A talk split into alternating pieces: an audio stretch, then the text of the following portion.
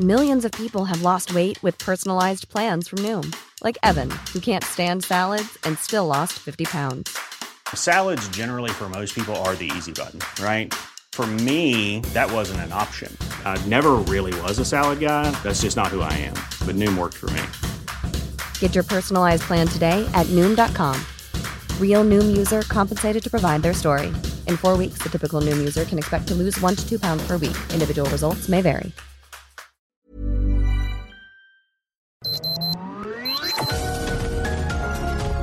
Heraldo Media Group presenta Sergio Sarmiento y Lupita Juárez. Información veraz y oportuna con un toque personal y humano.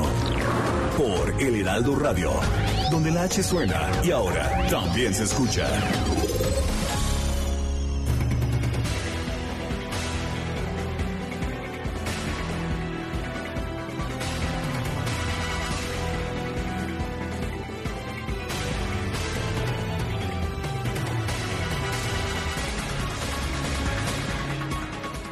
Llevó a cabo ayer un enfrentamiento, un enfrentamiento entre miembros de la caravana migrante y autoridades de la Ciudad de México. Este enfrentamiento dejó como resultado 15 policías lesionados y 5 migrantes también lastimados.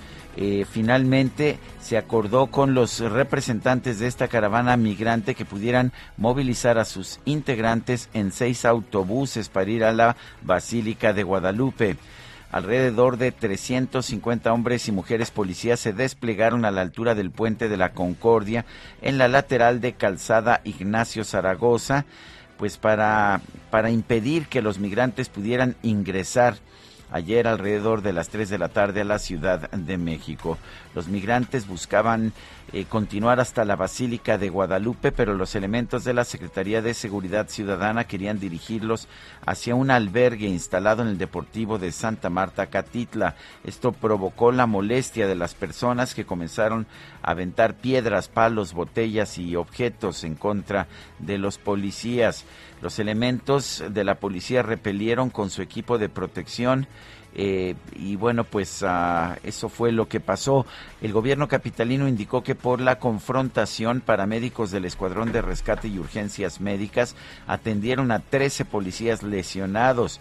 El personal de Caminos y Puentes Federales atendió a cuatro personas civiles, parte de los migrantes que requirieron atención médica. El gobierno de la Ciudad de México señaló que va a dar prioridad al diálogo con la caravana y reitera que pone a disposición el albergue condicionado en el Deportivo Santa Marta Catitla para la llegada de los migrantes. Dice que ahí hay instalaciones adecuadas para brindarles atención. Son las 7 de la mañana, 7 de la mañana con dos minutos. Hoy es lunes, lunes 10 y, no, lunes 13, 13 de diciembre del 2021. Yo soy Sergio Sarmiento y quiero darle a usted la más cordial bienvenida a El Heraldo Radio. Lo invito a quedarse con nosotros a lo largo de las próximas las próximas tres horas. Aquí va a estar muy bien informado. También podrá pasar un momento agradable ya que siempre hacemos un esfuerzo por darle a usted el lado amable de la noticia siempre y cuando la noticia lo permita. Guadalupe Juárez Buenos días. Hola, ¿qué tal? Sergio Sarmiento. Buenos días para ti, amigos. Qué gusto saludarlos. Bienvenidos a la información más importante y sin duda de lo importante que se ha comentado desde ayer, el fallecimiento de Vicente Fernández, el rey de la canción ranchera. Tenía 81 años de edad. Había estado internado varios meses. Vicente Fernández, también conocido como el Charro de Huentitán, murió a los 81 años y vistió de luto al mundo del espectáculo, a todo México, por supuesto. Este cantante fue uno de los máximos exponentes de la música ranchera, con temas como El Rey, Por tu maldito amor, La Ley del Monte o Cruz de Olvido. A través de un eh, comunicado en la cuenta de Instagram del cantante se dio a conocer sobre su fallecimiento la mañana de ayer. Eran apenas las seis y cuarto de la mañana. Ya unas horas antes se hablaba, se hablaba de que estaba muy, muy grave. Algunos incluso se atrevieron a señalar que había fallecido, pero la familia señaló, a ver, está en un estado muy crítico, se encuentra eh, muy grave, pero está vivo. Sin embargo, horas después se dio el fallecimiento.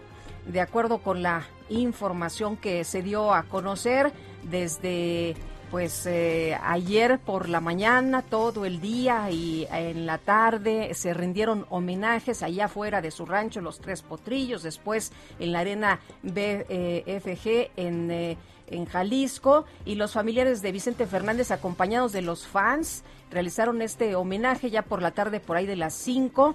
Eh, un homenaje de cuerpo presente al charro de Huentitán en este eh, lugar ubicado allá en Jalisco, la arena BFG tiene capacidad para unas 18 mil personas que se dieron cita, por cierto, ahí en el lugar y se mencionó que toda la noche iba a ser posible que la gente que quisiera velarlo pues eh, fuera a este lugar. Descanse en paz este grande de la canción ranchera Vicente Fernández. El coordinador de Morena en la Cámara de Diputados, Ignacio Mier, señaló que en enero y febrero del 2022 se perfila realizar 750 asambleas distritales y municipales para promover la reforma eléctrica, la reforma propuesta por el presidente de la República, Andrés Manuel López Obrador. El líder parlamentario de Morena aseguró que luego de las asambleas regionales que se van a realizar en diciembre sobre la iniciativa, los primeros meses del próximo año serán para promover la propuesta en el país aseguró que en un acto republicano y de congruencia se decidió que la discusión de la reforma comience el año que viene en lugar de que se apruebe en fast track el 12 de diciembre como hizo el PRI durante la administración de Enrique Peña Nieto cuando se aprobó la reforma energética. Dijo que los partidos que integran la coalición Juntos Hacemos Historia acordaron con el presidente Andrés Manuel reunir a los funcionarios de su gobierno, legisladores federales y locales de la coalición para salir a todo el país a informar a los mexicanos sobre la importancia de la reforma. Son las 7 de la mañana con 6 minutos.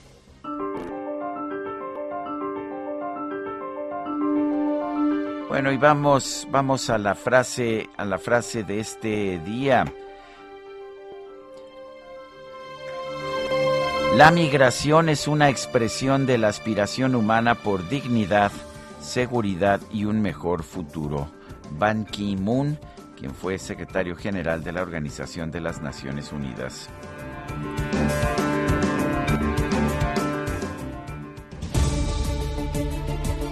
Y vamos a las preguntas de nuestro público, a las preguntas a nuestro público. ¿Cómo evalúa la política migratoria del gobierno de AMLO? Esto lo preguntamos el viernes pasado. Un éxito nos dijo el 2.3%, un fracaso 94.5%, no sabemos 3.2%. Recibimos en total 6.120 participaciones. La que sigue, por favor. Muy bien, claro que sí, mi querido DJ Kike. La pregunta de esta mañana que ya coloqué en mi cuenta personal de Twitter, arroba Sergio Sarmiento, es la siguiente. ¿De quién es la culpa de las caravanas de migrantes? Estados Unidos nos dice 4.7%, México 29.9%, países centroamericanos 65.4%, en total hemos recibido 1.150 votos. Las destacadas del Heraldo de México. Ya van a empezar las fiestas,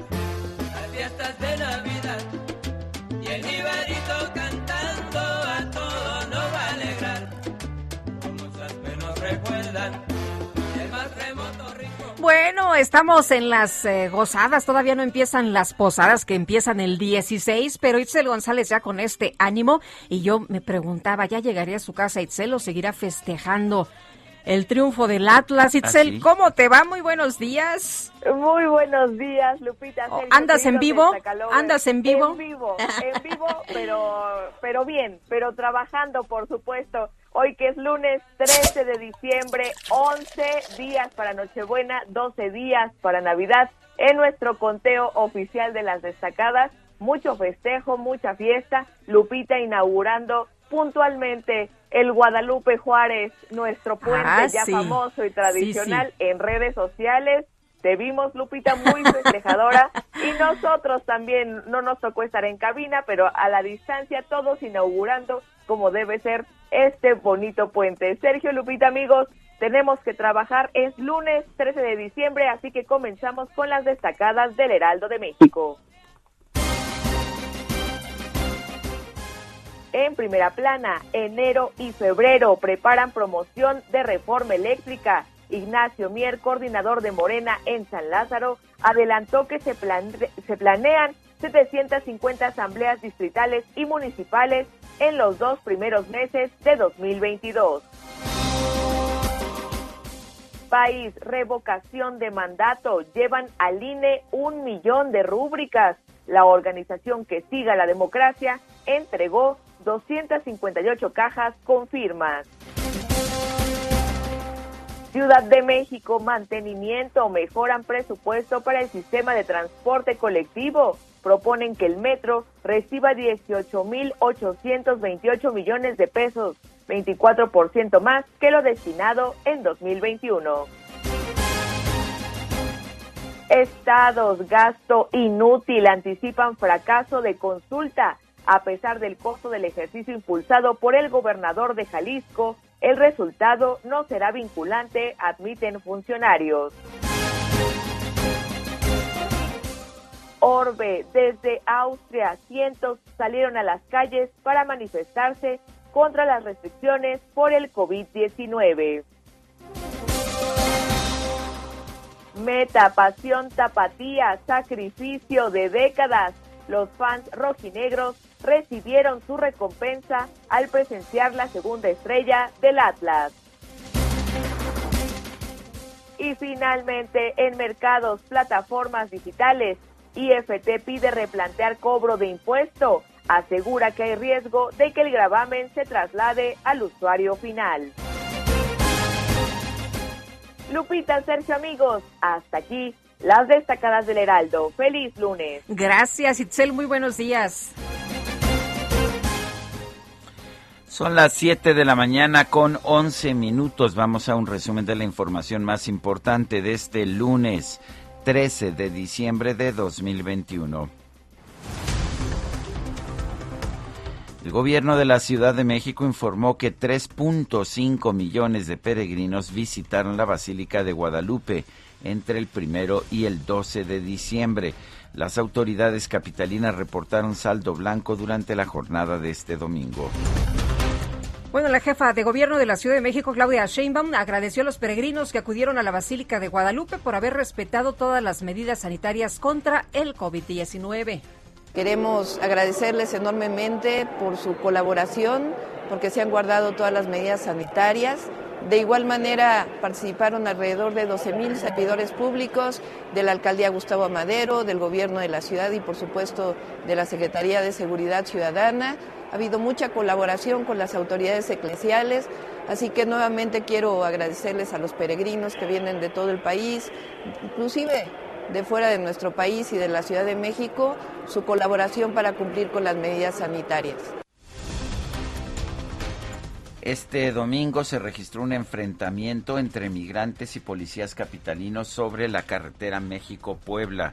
Las autoridades reportaron 13 policías y 4 civiles lesionados.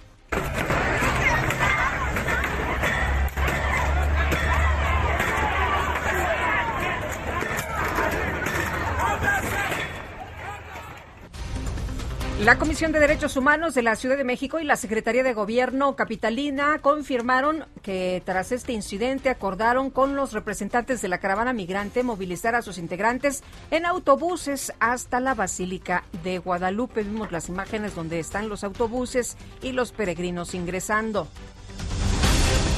El secretario de Gobierno de la Ciudad de México, Martí Batres, aseguró que ya concluyó la instalación de un albergue en el Deportivo Santa Marta Acatitla de la alcaldía Iztapalapa.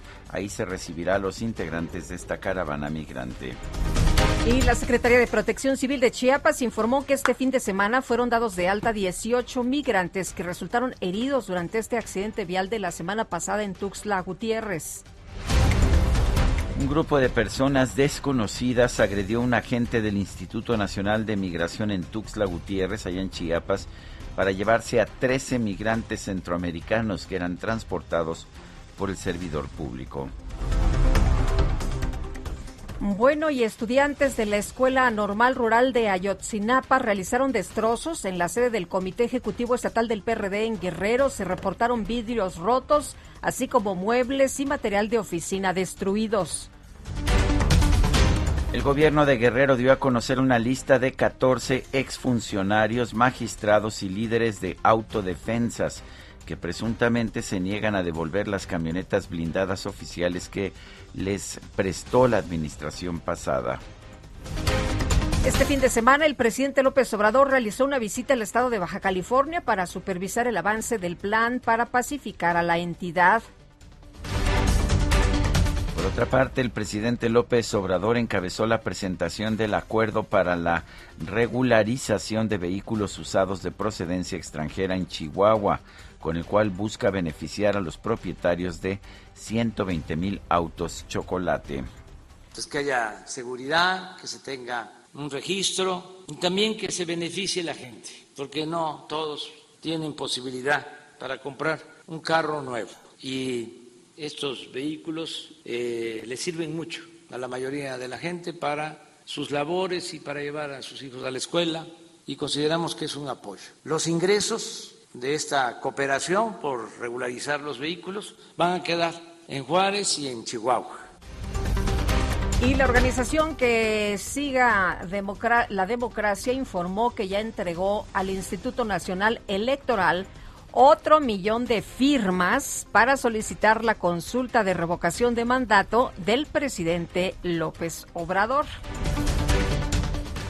La bancada de Morena en la Cámara de Diputados llevó a cabo una asamblea informativa sobre la iniciativa de reforma constitucional en materia de electricidad que promueve el Ejecutivo Federal. Los gobernadores de Oaxaca e Hidalgo, Alejandro Murat y Omar Fallada, aseguraron que a pesar de su cercanía con el presidente López Obrador, su lealtad estará con el PRI durante las elecciones del 2022. Tras encabezar la Asamblea Nacional del PRI, el dirigente nacional de ese partido, Alejandro Moreno, aseguró que está listo para ser candidato a la presidencia de la República en 2024. Algunos militantes respaldaron su posible postulación. Porque somos el Partido Revolucionario Institucional. ¡Que viva el PRI! ¡Que viva el PRI! ¡Que viva el PRI! ¡Que viva México!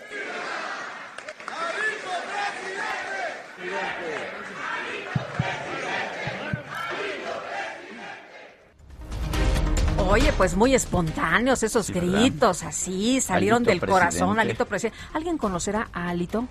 Este, en la República Mexicana pues tendrá más que a Luis Donaldo Colosio, se me hace que sí, se me hace que sí. Bueno, el presidente municipal de Monterrey, Luis Donaldo Colosio Riojas, anunció su incorporación a la Asociación de Ciudades Capitales de México, la cual es conformada por alcaldes emanados de distintos partidos políticos. La organización de exgobernadores del PAN Unidos por México externó su preocupación por la división que enfrenta su partido ante el proceso para designar al candidato al gobierno de Aguascalientes en 2022.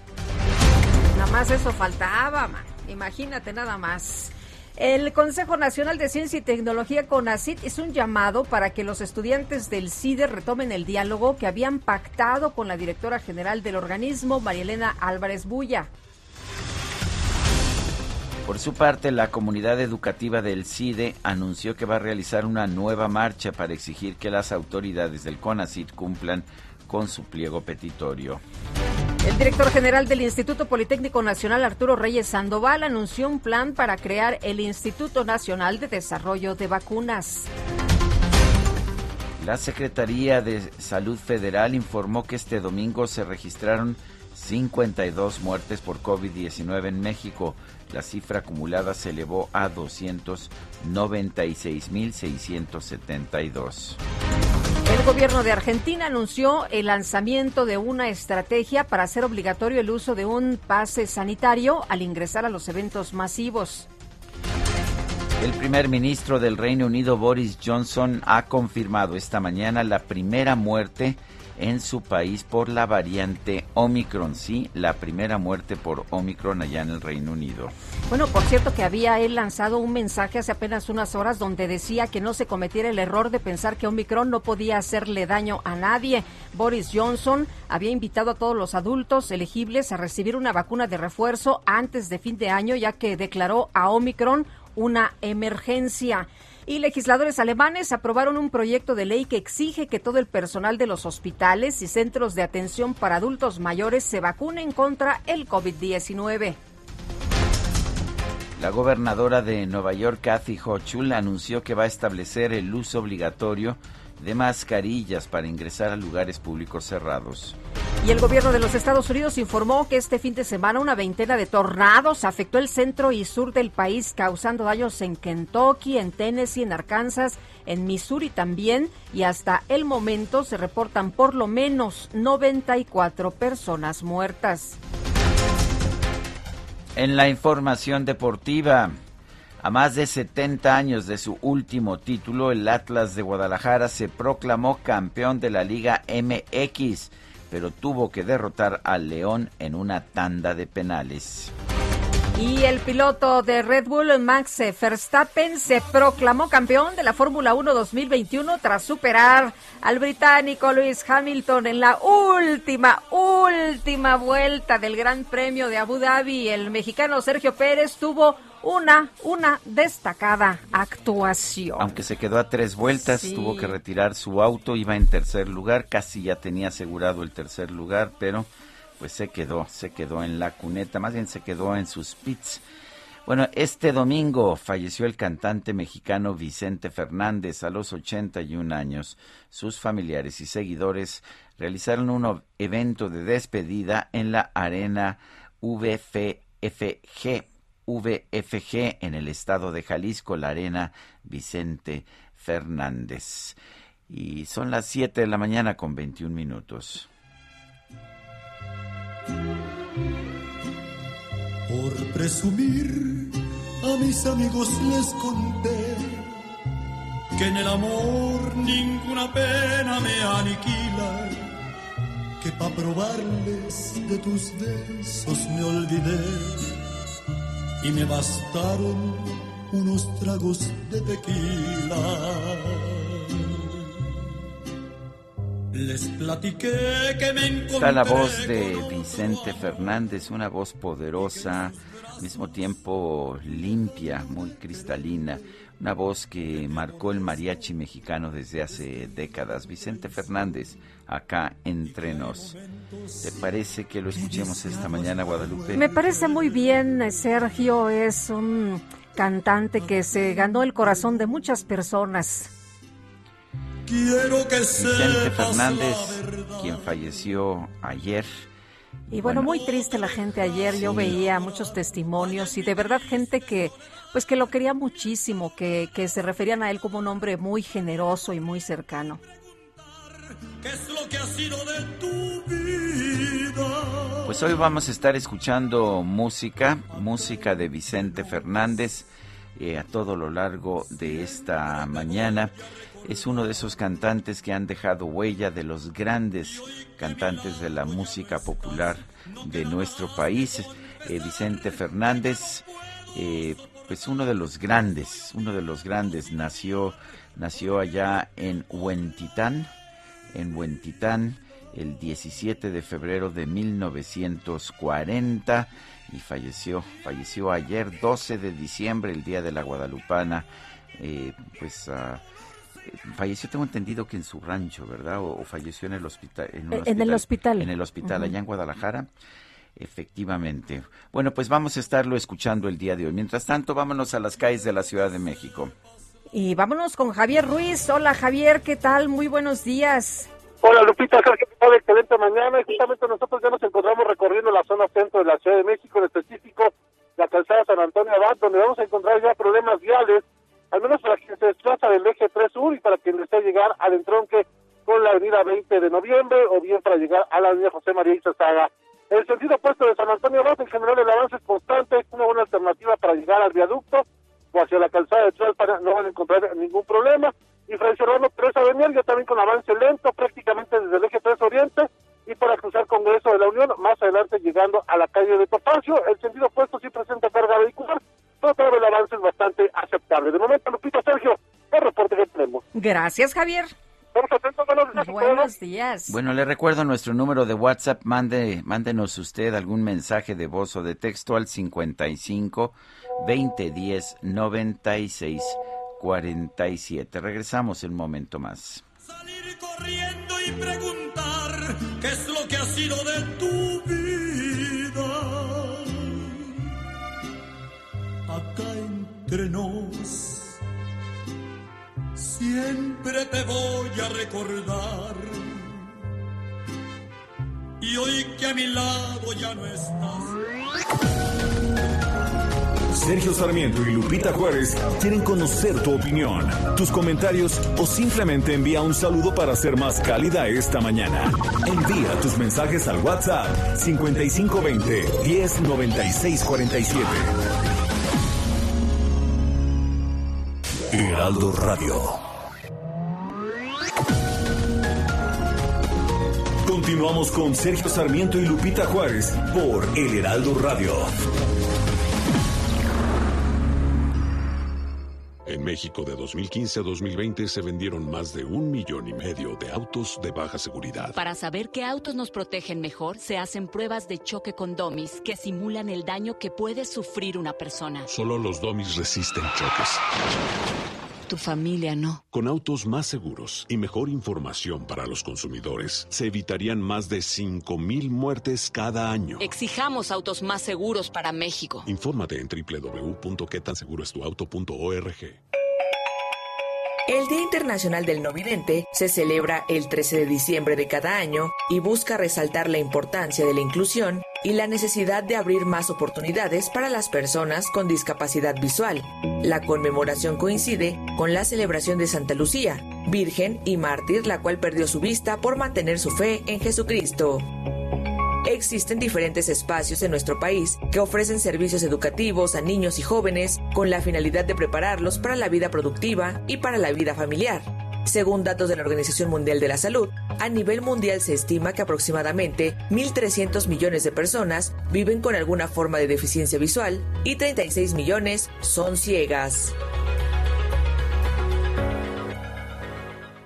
En Soriana, la Navidad es de todos. Aprovecha todo el departamento de hogar al 20% de descuento o 2x1 en artículos navideños y 50% de descuento en pinos navideños artificiales. Soriana, la de todos los mexicanos. A diciembre 13, aplican restricciones. Válido en Hiper y Super. Yo sé bien que estoy afuera, pero el día que yo me muera, sé que tendrás que llorar. Llorar, llorar, y llorar. Dirás que no me quisiste, pero vas a estar muy triste y así te me vas a quedar. Con dinero y sin dinero, yo hago siempre lo que quiero palabra es la ley.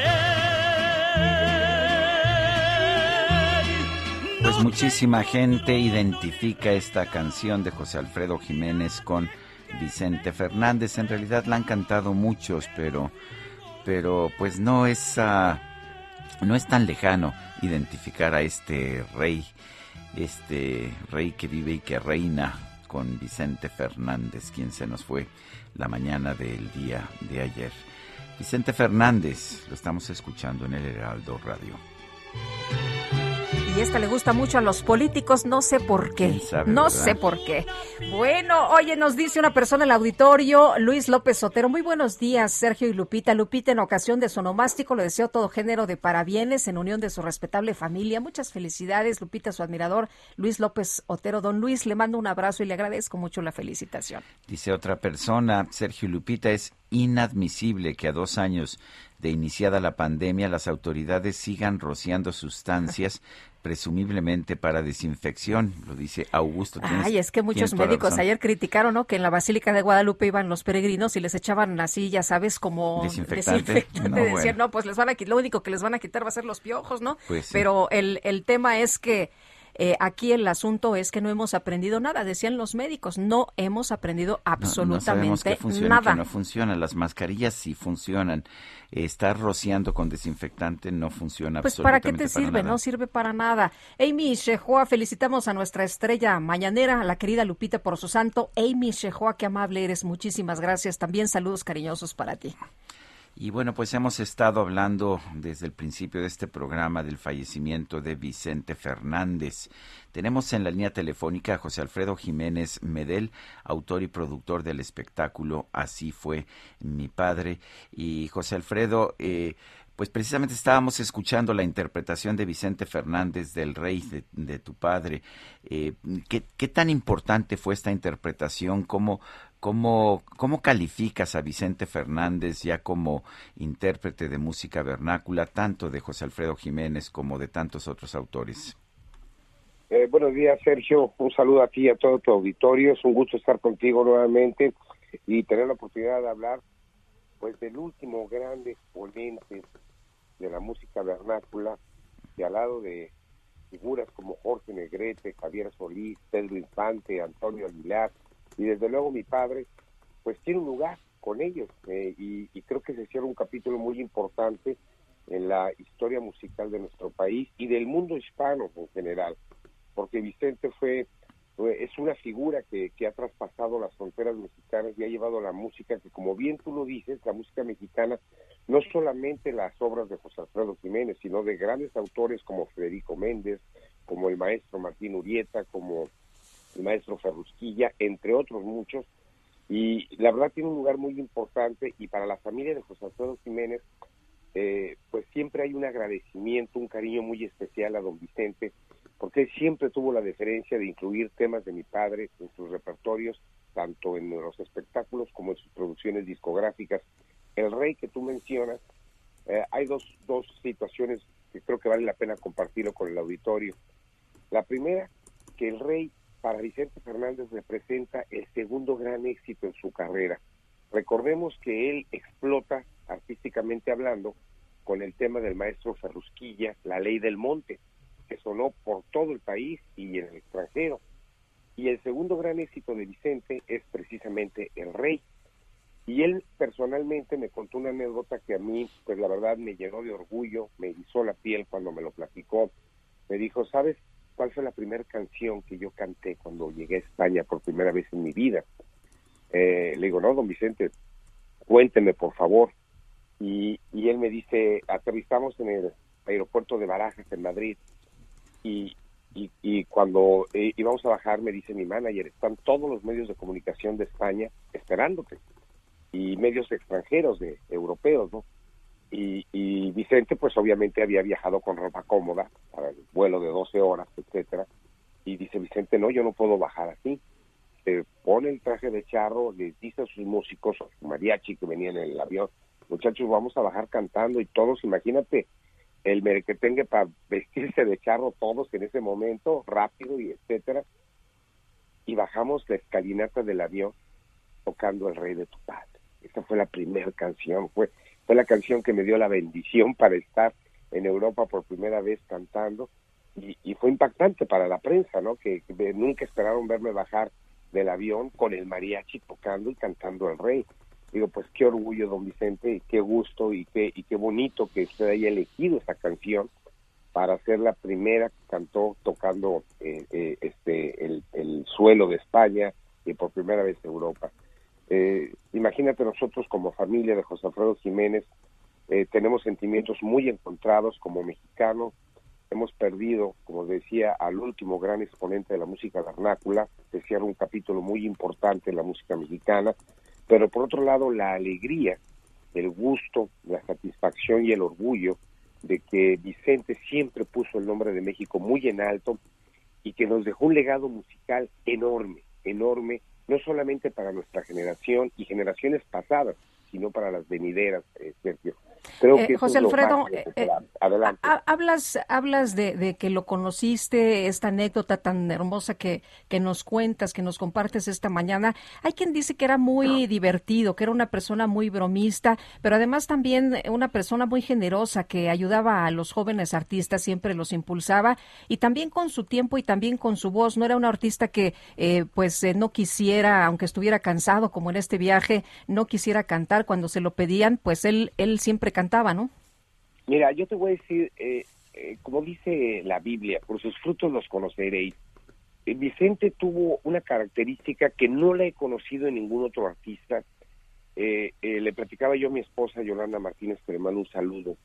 Le decía, eh, imagínate cuánta gente no tuvo la oportunidad de ver a Vicente Fernández en un escenario por cuestiones de logística, de tiempo o cuestiones económicas. Había gente que no podía pagar un boleto para ver a Vicente Fernández y de repente con mucho esfuerzo hacen el tour para ir a conocer el rancho de Vicente, que siempre abrió las puertas hasta la fecha de su, de su casa, de su rancho Los Tres Potrillos, y la gente puede entrar y conocer el rancho, y de repente, no una, en innumerables ocasiones, Vicente salía a saludar personalmente a la gente y a cantarles eh, sin ningún costo ni nada.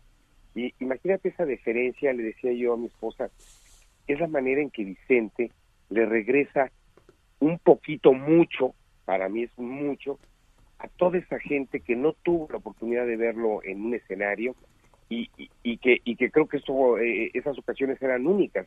Ver a tu ídolo, ver a tu artista favorito personalmente cantándote a tres metros de distancia, darte la mano, tomarse la foto, creo que es- eso habla de la calidad humana que tenía Vicente Fernández y lo agradecido que estaba con el público, que a final de cuentas es quien los pone en el lugar que están. José Alfredo Jiménez Medel, autor y productor del espectáculo Así fue mi padre. Gracias por ayudarnos a recordar a Vicente Fernández. Es un gusto, Sergio. Muchas gracias por la oportunidad. Y nuevamente, para toda la familia de don Vicente Fernández, todos sus seres queridos, van nuestras más sentidas condolencias de parte de la familia de José Alfredo Jiménez. Estamos con ellos en este momento de duelo y muy orgullosos de la trayectoria, la vida de su padre y la deferencia que siempre tuvo para con mi padre y sus canciones. Muchas gracias, Sergio. Gracias a ti, José Alfredo. Bueno, y ya comentamos que fue a las seis y cuarto de la mañana de ayer que falleció este cantante mexicano reconocido a nivel internacional, Vicente Fernández. Pero ¿cuál fue el legado en cuanto a la música mexicana? Pavel Granados, director de la Fonoteca Nacional. Qué gusto, como siempre, poder saludarte, poder escucharte. Buenos días. ¿Cómo ves esta gran figura y el legado que deja? Igualmente, Sergio, Lupita, muy contento de saludarlos. Pues el legado de Vicente Fernández, pues yo creo que son varios. En primer lugar diría que es la continuidad del charro cantor. No sé si ya le quede propiamente, pero yo creo que sí, la, esta denominación que ya es muy antigua, que quizá empezó Tito Guizar, eso sería uno de los aspectos que yo diría de su de su trayectoria, pero también yo creo que colocó a la canción ranchera en el mundo contemporáneo, lo cual es curioso porque pues puede ser de pronto ajena a la contemporaneidad la canción ranchera, sin embargo, la canción ranchera se inventó para hacer nostalgia, es la nostalgia de un mundo que ya no existe. Y yo creo que en ese sentido pueden seguir siendo nostálgica la canción ranchera, pero yo creo que Vicente Fernández le dio un nuevo contenido, que es el contenido de la migración. Yo creo que a donde iban los mexicanos llevaban las canciones de Vicente Fernández. No, no, no por eso eh, estuvo, bueno, por eso estuvo Vicente Fernández como al final hace unos años como pues figura de los mexicanos en los Estados Unidos, invitado por Hillary Clinton, es decir, pues yo diría que hay muchos eh, aspectos de, de su trayectoria. Su voz, por ejemplo, es una especie de mezcla de la canción bravía mexicana y yo siento, algo me hace ver que ahí había un Frank Sinatra atrás, porque pues eh, tanto Pedro Infante como Javier Solís admiraron, admiraron tantísimo a Frank Sinatra, parecía a veces un crooner. El- de hecho, tenía una voz muy limpia. Eso es, es- sorprende porque en el mariachi no es común encontrar una voz así. Cuéntanos ah, cómo, cómo, cómo, cómo cantaba, porque tengo entendido que tampoco tuvo instrucción para cantar. Cuéntanos un poco de su voz y de su canto. Eso llama la atención porque sé que no tuvo Naturalmente no, en los inicios no tuvo clase, clases, fue una voz privilegiada desde el principio, pero por ejemplo él decía que había aprendido a cantar o que le gustaba Pedro Infante. Sin embargo, yo creo que en este sentido Vicente Fernández es un derivado de Javier Solís. Eh, y Javier Solís, fíjense ustedes, Javier Solís yo creo que él fue el cantante de la migración a la Ciudad de México, el que inspiró eh, y cantó tantos boleros rancheros, lo mismo eh, Vicente Fernández se especializó en el bolero ranchero y yo creo que tenía una voz parecida, con un estilo propio, pero ahora sí eh, Vicente Fernández ha dejado una cantidad enorme de imitadores. Yo creo que quien salga, pues a, a continuar esta, esta, este, pues lugar que deja vacante, pues tendrá que primero que ser un ídolo que salga del pueblo, como lo hizo Vicente Fernández, tendrá que reelaborar lo, la herencia de estos cantantes y aportar algo nuevo. en este caso es curioso porque el hijo de, Vicente tiene muchas cualidades. Es lo que te iba a, preguntar. El, hijo tiene muchas cualidades, aunque ha cantado cosas diferentes. Em, no cantaba Vicente Fernández eh, cosas tan distintas de, de, lo ranchero, pero recuerdo alguna vez que grabó con Tony Bennett por ejemplo, que ahí más bien hizo caer a Tony Bennett en los rancheros, ¿no?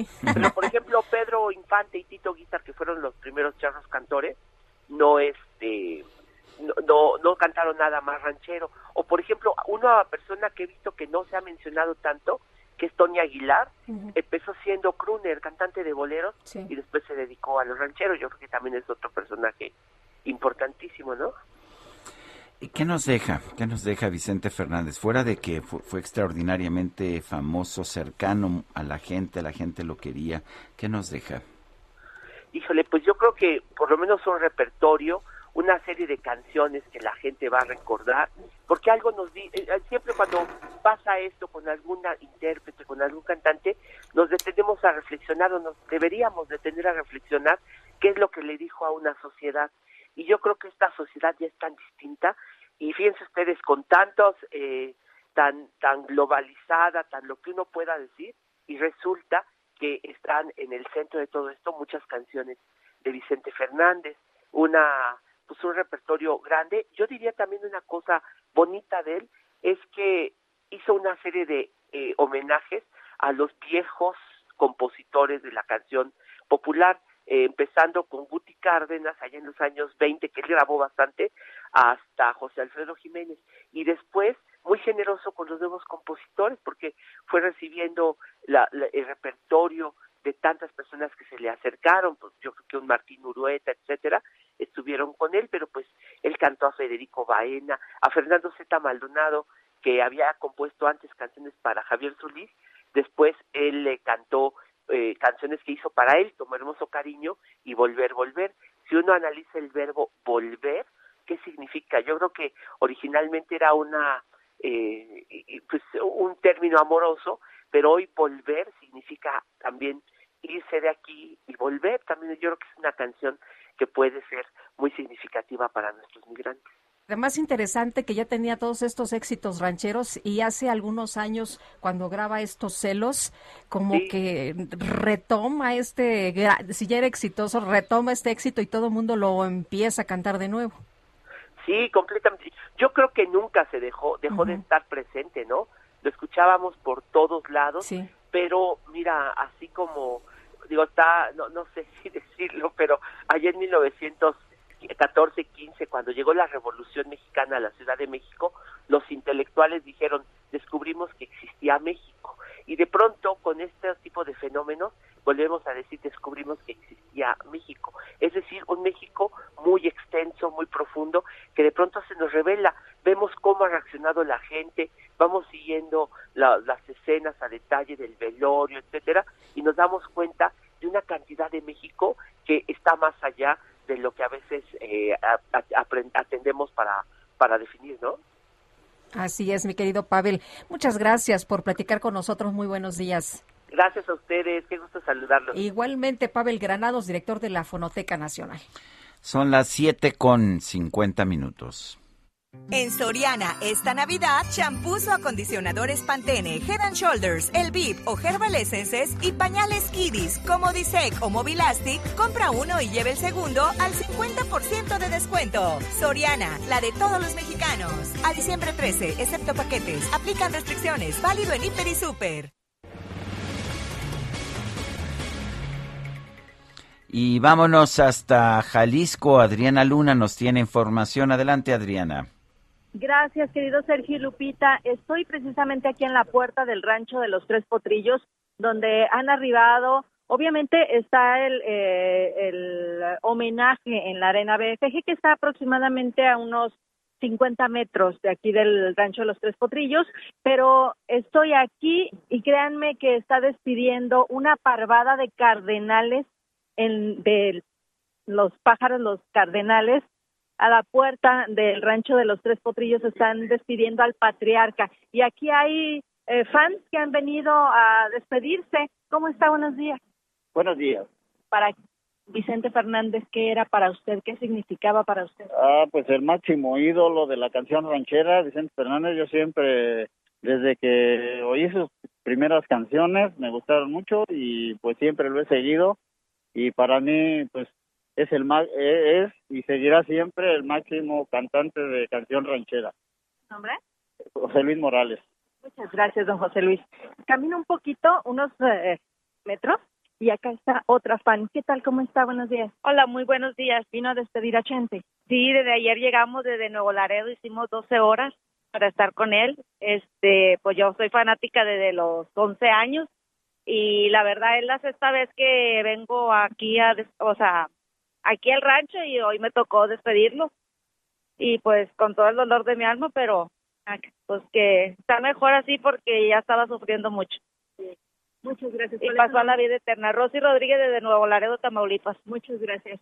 Y así, mi querido Sergio y Lupita, están arribando fans de toda la República Mexicana desde ayer que se conoció la triste noticia del deceso, pero todos eh, están tristes, pero al mismo tiempo dicen, ya estaba sufriendo, llevaba cuatro años internado en el hospital. Y obviamente imagínense un cantante que ha estado recorriendo el mundo entero, ya nos hablaba precisamente eh, Alfredo Jiménez, lo que vivió él en Europa, entonces imagínense estar postrado cuatro meses en un hospital, obviamente eso le desencadenó diferentes daños en sus órganos.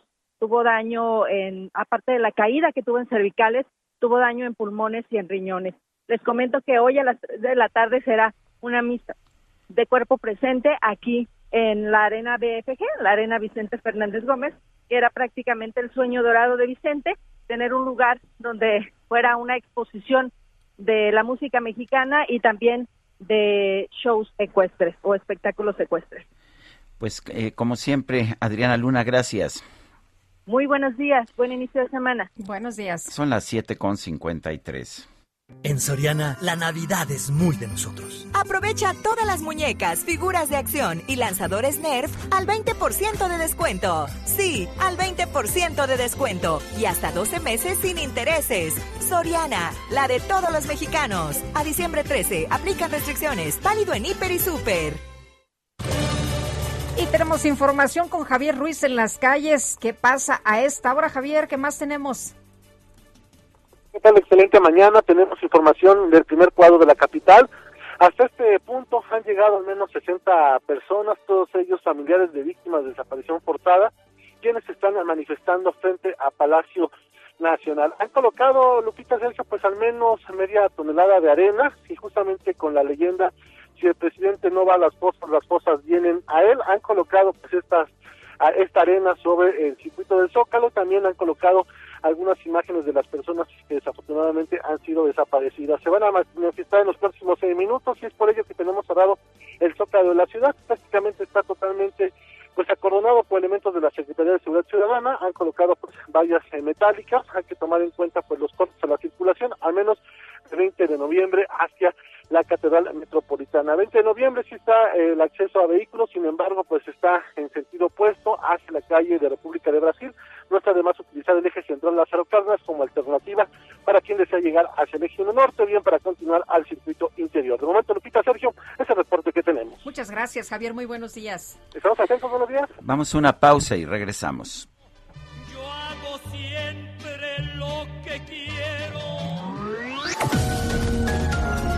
Sergio Sarmiento y Lupita Juárez quieren conocer tu opinión, tus comentarios o simplemente envía un saludo para ser más cálida esta mañana. Envía tus mensajes al WhatsApp 5520 109647. Heraldo Radio 98.5 FM, una estación de Heraldo Media Group, transmitiendo desde Avenida Insurgente Sur 1271, Torre Carrachi, con 100.000 watts de potencia radiada.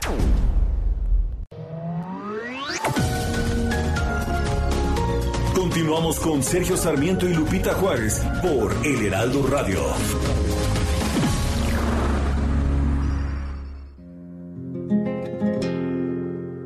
Vale más un buen amor que mil costales de oro. Vale más un buen amor, por eso eres mi tesoro. Algo mucho junto a ti y soy muy feliz contigo. Vales mucho para mí. Con el corazón te digo, olvidemos el pasado y lo que diga la gente. La verdad es que te amo y me amas para siempre. Olvidemos el pasado y vivamos el presente. Lo que importa es que me amas y te amo para siempre.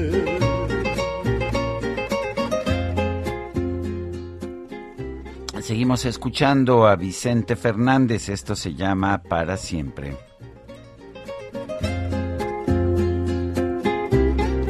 Qué voz, qué vozarrón, una gran voz muy potente, muy bonita, por supuesto. Eh, nos dice Martín Salomón, antes que nada, felicidades Lupita, ya preparando mi camión para mover la economía de México y escuchando al gran ídolo de Huentitán, después ponerme al día con Sergio y Lupita, buen día, saludos, ahí te voy, Laredo, es una persona que maneja camión y se va para Laredo, pero nos está escuchando, nos va escuchando. Muy buenos días, don Martín. Me preguntan que de quién es para siempre la canción que estamos escuchando, es de Joan Sebastián. Y, y, bueno, pero aquí la tenemos en la interpretación de Vicente Fernández. Dice, dice Patricia, excelente inicio de semana. Estoy triste por la muerte de Vicente Fernández, un muy buen cantante mexicano. Pero bueno, saludos afectuosos desde San Jerónimo a ustedes y a todo el equipo de trabajo. Y nos dice Chan Uikav Yach Malov Lak. Espero haberlo dicho bien. Dice eh, Lupita, excelente, estimada Lupita, lengua maya yucateco. Pues muchas gracias, qué bonito que nos escribieron en lengua maya, qué emoción. Muchas gracias, don Chan Oikav. Dice, dice otra persona, Salvador Luna, hoy empieza una nueva historia. Casi nadie de nosotros ha vivido en un mundo desde que el Atlas es campeón del fútbol mexicano. Feliz nueva vida para todos. Oye, qué, qué, bien, ¿verdad? Rodolfo Contreras también nos dice, por cierto, el fútbol es lo más importante de lo menos importante. Les vamos a poner al rato una celebración de cómo una persona, don Francisco, que es un fiel fanático eh, precisamente del Atlas, eh, pues eh, está festejando el segundo campeonato. Imagínese nada más. Le ha tocado. Le tocó. Bueno, son las 8 de la mañana con tres minutos. Vamos al clima. El pronóstico del tiempo. Sergio Sarmiento y Lupita Juárez. Ana Moguel, meteoróloga del Servicio Meteorológico Nacional de la Conagua. Adelante con tu información. Hola, buenos días, Sergio y Lupita. El sistema frontal número 13 interaccionará con un canal de baja presión sobre el occidente del Golfo de México. Ocasionará lluvias puntuales fuertes en Veracruz, Chiapas y Tabasco. La masa de aire frío asociada al frente ocasionará vientos de componente norte con rachas de 70 a 80 kilómetros por hora en el Istmo y Golfo de Tehuantepec, con oleaje de 2 a 3 metros de altura en dicho golfo. Por la tarde se pronostica que este sistema frontal entre en etapa de disipación y deje de afectar al país. Por otra parte, el ingreso de humedad que genera la corriente en chorro subtropical incrementará la probabilidad de lluvias en el noroeste y occidente de México. En el resto de la República Mexicana, un sistema anticiclónico a niveles medios de la atmósfera mantendrá cielo despejado, ambiente seco, sin lluvia y temperaturas cálidas a calurosas. Para el Valle de México prevalecerá el cielo despejado con incremento de la nubosidad en el transcurso del día y sin lluvia. El viento será de componente norte de 10 a 20 kilómetros por hora, con rachas que pudieran superar los 35 kilómetros por hora. En la Ciudad de México se pronostica una temperatura máxima para el día de hoy de 23 a 25 grados Celsius y una mínima para mañana de 7 a 9 grados Celsius. Para la capital del Estado de México, la temperatura máxima será de 20 a 22 grados Celsius y una mínima para mañana de 0 a 2 grados Celsius. Este es mi reporte desde el Servicio Meteorológico Nacional. Sergio Lupita, que tengan un excelente día. Muy bien, Ana Moguel, muchas gracias por esta información. Bueno, y siguen llegando los migrantes, los hemos visto ahora en un mayor número a la Ciudad de México. Llamó mucho la atención este enfrentamiento de ayer, pero también hemos estado atentos de lo que ha ocurrido después de este accidente allá en Chiapas, esta volcadura de un tráiler. Hay 55 muertos, hay 55 muertos. El gobierno de México lo que pide es que Estados Unidos acelere los procesos, eh, no asume como una situación eh, eh, pues de responsabilidad en México, Eunice Rendón, eh, lo que ha pasado, aunque los muertos pues eh, están de este lado, ¿no? Y además se habla de toda esta situación transnacional de los polleros, la trata de personas. Eunice Rendón, coordinadora de Agenda Migrante, ¿cómo ves todo lo que está pasando en México y de quién es responsabilidad? Hola, ¿cómo está? Buenos días. Pues sí, efectivamente vemos un tema de, una crisis eh, migrante que está tanto en la frontera norte como sur de nuestro país. Creo que aquí lo importante es mencionar, como bien dices, el tema de, de, este accidente que se llevó la vida de 55 personas y más de 100 heridos. Y bueno, como, como además hemos visto en los últimos meses, siempre está en la nota algo migrante, que las caravanas salieron, el tema del, de hoy de la Ciudad de México también. Entonces, finalmente estamos eh, ante, ante una trágica muerte de estas personas que además tiene responsables, ¿no? Detrás de esta muerte y muchas otras, porque desafortunadamente tampoco es un tema nuevo, es parte de una realidad eh, terrible a la que se exponen las personas en movilidad, que lo que buscan además es mejorar su, su vida, ¿no? Sus condiciones precarias, etcétera. Y bueno, en los últimos años, pues, si nosotros revisamos, hay mucho registro de accidentes, eventualidades, rescates en casas de seguridad, etcétera. Particularmente eh, en los últimos años se ha dado estos accidentes en Chiapas, Veracruz, Chihuahua, Tamaulipas, Baja California Norte, Nuevo León, que son partes, eh, son lugares importantes donde hay este flujo migratorio. Eh, algo también importante a mencionar es que el, el modus operandi de los traficantes es parte de la tragedia el, el, abuso y la trata son parte de la cadena de terror que vulnera a estas personas que de por sí ya están vulneradas. Y bueno, el maltrato y la desvalorización con la que tratan a los migrantes, las condiciones en que los hacen viajar en este tráiler sin ninguna eh, eh, consideración humana y la extorsión también de las que son víctimas eh, muchas veces estos migrantes, pues es atroz y esto se da porque es un buen negocio, un negocio redituable que además no tiene eh, digamos, costos en términos de que se vuelve muy impune. No hay eh, detenciones emblemáticas de traficantes. Desafortunadamente, el crimen organizado también cada vez más ha tomado un papel muy importante en el tema en el tema migratorio y, eh, y sobre todo en este tema de tráfico.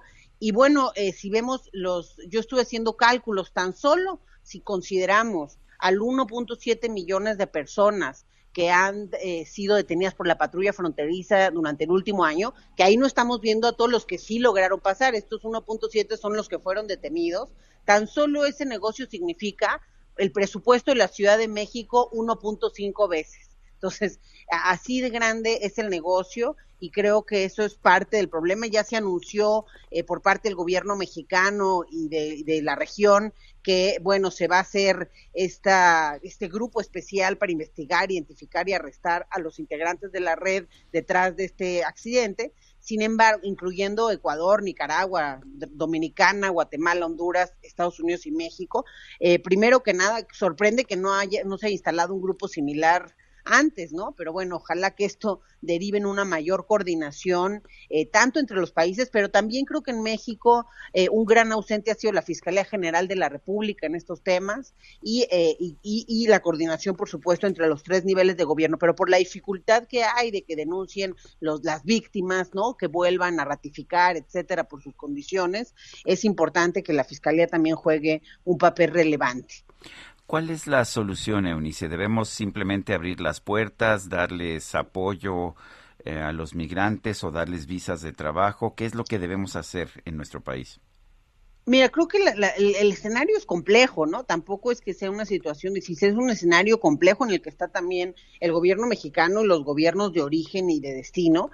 Y, creo que es importante que se vea la migración y las respuestas sean más integrales, porque al final del día hemos eh, eh, hablado mucho de la contención, ¿no? Con una gran despliegue de la Guardia Nacional al sur. También se ha hablado mucho de ir a las causas de la migración. De hecho, el presidente el día que pasa la tragedia, pues él, él, él menciona, ¿no? De que, que, siente mucho que Estados Unidos va tan lento, etcétera. Sin embargo, bueno, la realidad es que además de lamentar la lentitud de Estados Unidos para aplicar los programas de ayuda en Centroamérica como él hizo, pues esta desgracia tiene más culpables, ¿no? El traslado eh, de, de, la muerte, ¿no? Como yo lo llamo, pues destapa una cloaca de antaño con responsables transnacionales. Entonces, otro punto importante de lo que debemos hacer es justo tomar en serio el tema de tráfico y hacer una cooperación regional importante y que haya detenciones emblemáticas. Entonces, migración integral, eh, tema de trata y tráfico con más seriedad y, eh, por supuesto, creo que hay que hacer dispositivos especiales según la región y con condiciones también, por supuesto, humanas eh, y políticas públicas sociales también que puedan adaptarse un poco a la medida de lo que estamos viviendo, en lo que logramos ir a las causas que tanto ha dicho el presidente, porque eso pues también va a ser un tema lento, ¿no? Estas causas son profundas, son estructurales y el, y el cambiarlas en los países de origen va a costar tiempo. Principalmente una causa que yo veo muy grave en México y en Centroamérica es la violencia. Ese es desafortunadamente uno de los factores de empuje de mayor, eh, digamos, frecuencia en los últimos, en los últimos años. Y bueno, esa, esa ahí sigue muy presente. Entonces también urge tener políticas de seguridad regionales mucho más integrales y pues armonizar también en la medida de lo posible las leyes eh, de manera transfronteriza para subsanar las lagunas y contar con una visión y políticas integrales, particularmente en este tema de tráfico de migrantes y alternativas migratorias, ¿no? Vías legales para evitar desgracias como la ocurrida hace algunos días. El presidente también de Estados Unidos propuso un par de, de, de, de este tipo de vías eh, que ya en su momento han existido, pero creo que es importante que se reafirmen y que se vuelvan a, a retomar para tener justo esta visión pues más, más más completa. Sí. Eunice, antes de despedirnos rápidamente, eh, leíamos y vemos este llamado de, del gobierno de México. Es un llamado, dicen, respetuoso al gobierno de los Estados Unidos para promover el desarrollo en Centroamérica y mitigar la migración como si fuera solo responsabilidad de los Estados Unidos, ¿no? Mm. Sí, efectivamente, y es lo que dijo el presidente el viernes, ¿no? Que, que, que pues, en respuesta a esto, en vez de hablar qué nos toca a nosotros, porque hay una buena parte que nos toca a nosotros, no hay que olvidar que también las redes de tráfico tienen personas en Centroamérica, en México y en Estados Unidos, que también eh, la corrupción se ha dado en los tres países y que también creo que es una responsabilidad compartida entre países de origen, tránsito y destino. Y México al final tiene todas esas caras, es un país de origen, es un país de tránsito y es un país de destino. Entonces sí es muy importante también, por ejemplo, en el caso mexicano, de forma puntual, ¿cómo vamos a hacer para ponerle un presupuesto más adecuado a la COMAR, la Comisión Mexicana para el Refugio? Tiene desde que llegó Trump a la fecha un seis mil por ciento más de solicitudes de refugio, pero con el mismo presupuesto. Pues es imposible que se den abasto y sí hay un tema además de estar haciendo, pues ahora sí que el muro para Estados Unidos en la frontera sur con la Guardia Nacional y en el norte ahora, y esto va a ser muy importante en los próximos días, pues el programa de Permanece en México que se reinstaló ya desde el 7 de diciembre. Estuve yo en Ciudad Juárez estos días y bueno, lo que pude ver es que ya está llegando gente de este, de este programa, ya había cerca de, de 40 personas del Permanece en México y bueno, recordemos que en la época de Trump este programa que lo que hace es que los solicitantes de refugio en Estados Unidos esperen del lado mexicano en condiciones inhumanas, bueno, este tuvo a cerca de 70 mil personas varadas en nuestra frontera norte de 2018 a 2020. Esperemos que ahora con las parece que están exigiendo condiciones mejores, que eso me parece adecuado, pero bueno, finalmente es un programa que México no estaba obligado a implementar y es en estas negociaciones con Estados Unidos y pues eh, subrayando que es corresponsabilidad todo lo que está sucediendo y por eso tiene que tomarse una acción conjunta. Claro. Muy bien, muchas gracias, Eunice. Muy buenos días. Buenos días, hasta, luego. Hasta luego, Eunice Rendón, coordinadora de Agenda Migrante. El Senado pidió que el titular del Instituto Nacional de Migración, Francisco Garduño, comparezca por el accidente vehicular en el que murieron 55 migrantes guatemaltecos. Misael Zavala nos tiene la información. Adelante, adelante, Misael. Buenos días, Sergio. Buenos días, Lupita. Efectivamente, Sergio, el presidente de la Junta de Coordinación Política, Ricardo Monreal, eh, pues ya sostiene reuniones con responsables de la política migratoria para revisar con toda seriedad los alcances que el Senado va a establecer para la aclaración e investigación a fondo del accidente que provocó la muerte de más de 50 migrantes y alrededor de 100 heridos en Chiapas. Esto para citar a comparecer al titular del Instituto Nacional de Migración, Francisco Garduño, para que explique qué pasó con esa tragedia ocurrida en Chiapas. El legislador zacatecano calificó como delicado dicho accidente y lanzó varios cuestionamientos como qué está pasando con este tipo de circunstancias, quién ha solapado o quién trafica con los indocumentados, qué redes tan poderosas permiten eso, ya que se ha puesto en evidencia que esta tragedia pues eh, tiene magnitudes mayores con la migración eh, ilegal. Eh, Ricardo Monreal expresó que el mundo está reclamando la aclaración y ante esto pues tiene que responder el, Instituto Nacional de Migración a través de su titular Francisco Garduño ahondó que lo que está pasando con la reimplementación del programa Quédate en México que coloca eh, prácticamente en un eh, tercer país seguro no ha sido del todo aclarado por la Cancillería ni por el canciller Marcelo Ebrard Casaubon y esos temas serán los que se analizarán en la Cámara de Senadores en estos días. El también líder de Morena en el Senado, Ricardo Monreal, afirmó que la tragedia que provocó la muerte de más de 50 personas de otros eh, países, sobre todo de Guatemala y más de 100 heridos, es un tema muy delicado porque la, y por lo que la noticia corre por todo el mundo. Se espera que en estos días eh, pues se cite ya a comparecer al titular eh, del Instituto Nacional de Migración, ya que el periodo ordinario de sesiones concluirá a partir del 15 de diciembre. No, eh, tampoco se descarta que se vaya a un periodo extraordinario para eh, pues desahogar también este tema y otros más que están en la agenda legislativa. Hasta aquí la información, Sergio Lupita. Muy bien, Misael Zavala, muchísimas gracias. Gracias, buenos días. Buenos días. Y cuando menos cuatro migrantes y trece policías es el saldo de un enfrentamiento con elementos de la Secretaría de Seguridad Ciudadana al llegar a la Ciudad de México. Jorge Almaquio, lo que pretendían era pues seguir a la Basílica de Guadalupe, pero por ahí hubo eh, una un muro, ¿no? Ahora sí que un muro de, de elementos de la policía y fue cuando se desató precisamente pues este intercambio. Así es, Lupita, Sergio, amigos, muy buenos días. Alrededor de 150 hombres y mujeres policías pues se desplegaron a la altura del puente de la Concordia en la lateral de Calzada Ignacio Zaragoza para dar acompañamiento a los migrantes que ingresaron alrededor de las 15 horas aquí a la Ciudad de México. Los extranjeros tenían como objetivo precisamente continuar hacia la Basílica de Guadalupe, pero los elementos de la Secretaría de Seguridad Ciudadana pues querían dirigirlos hacia un albergue que eh, las autoridades capitalinas instalaron en el Deportivo de Santa Marta, Catitla, al oriente de la capital del país, lo que provocó después de dialogar y después de revisar la situación la molestia de los eh, integrantes de la caravana migrante que comenzaron a aventar piedras, palos, botellas y diversos objetos en contra de los uniformados. Intentaron abrir un eh, espacio para continuar con su camino y los elementos eh, pues repelieron con su equipo de protección las agresiones hacia ellos iniciadas por algunos integrantes de este grupo lo manifestaron las autoridades capitalinas y bueno por esta situación el gobierno local indicó que por la confrontación paramédicos del escuadrón de rescate y urgencias médicas atendieron a los eh, policías lesionados mientras que personal de caminos y puentes federales asistieron médicamente a las personas que requirieron la atención Tras el enfrentamiento que dejó como resultado estos cuatro migrantes y trece policías lesionados, las autoridades capitalinas y personal de la Comisión de Derechos Humanos eh, y de Concertación Política de la Secretaría de Gobierno acordaron con representantes de la caravana migrante movilizar a sus integrantes en seis camiones para su arribo. Finalmente los tuvieron que llevar a la Basílica de Guadalupe.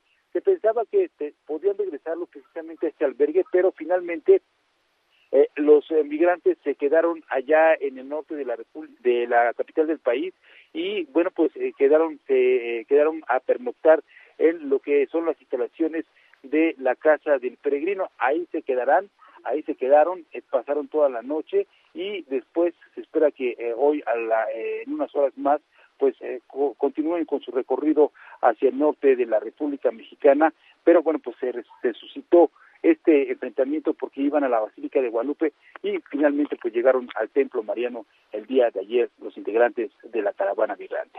Este es el reporte que les tengo. Jorge, muchas gracias, muy buenos días. Buen día. Hasta, luego. Son las 8 de la mañana con 20 minutos. El Químico Guerra con Sergio Sarmiento y Lupita Juárez. Químico Guerra, buenos días. ¿Qué nos tienes esta mañana? Pues una buena noticia para iniciar la semana, Sergio Lupita. Fíjense que hay una enfermedad muy común, el 20% de los seres humanos la tienen, que es el famoso síndrome de intestino irritable. Y este eh, síndrome puede ser incapacitante en algunos casos, ¿no? Pues fíjense, acaba de publicarse que es probablemente una enfermedad autoinmune un, eh, que tiene un componente importante del sistema inmunológico.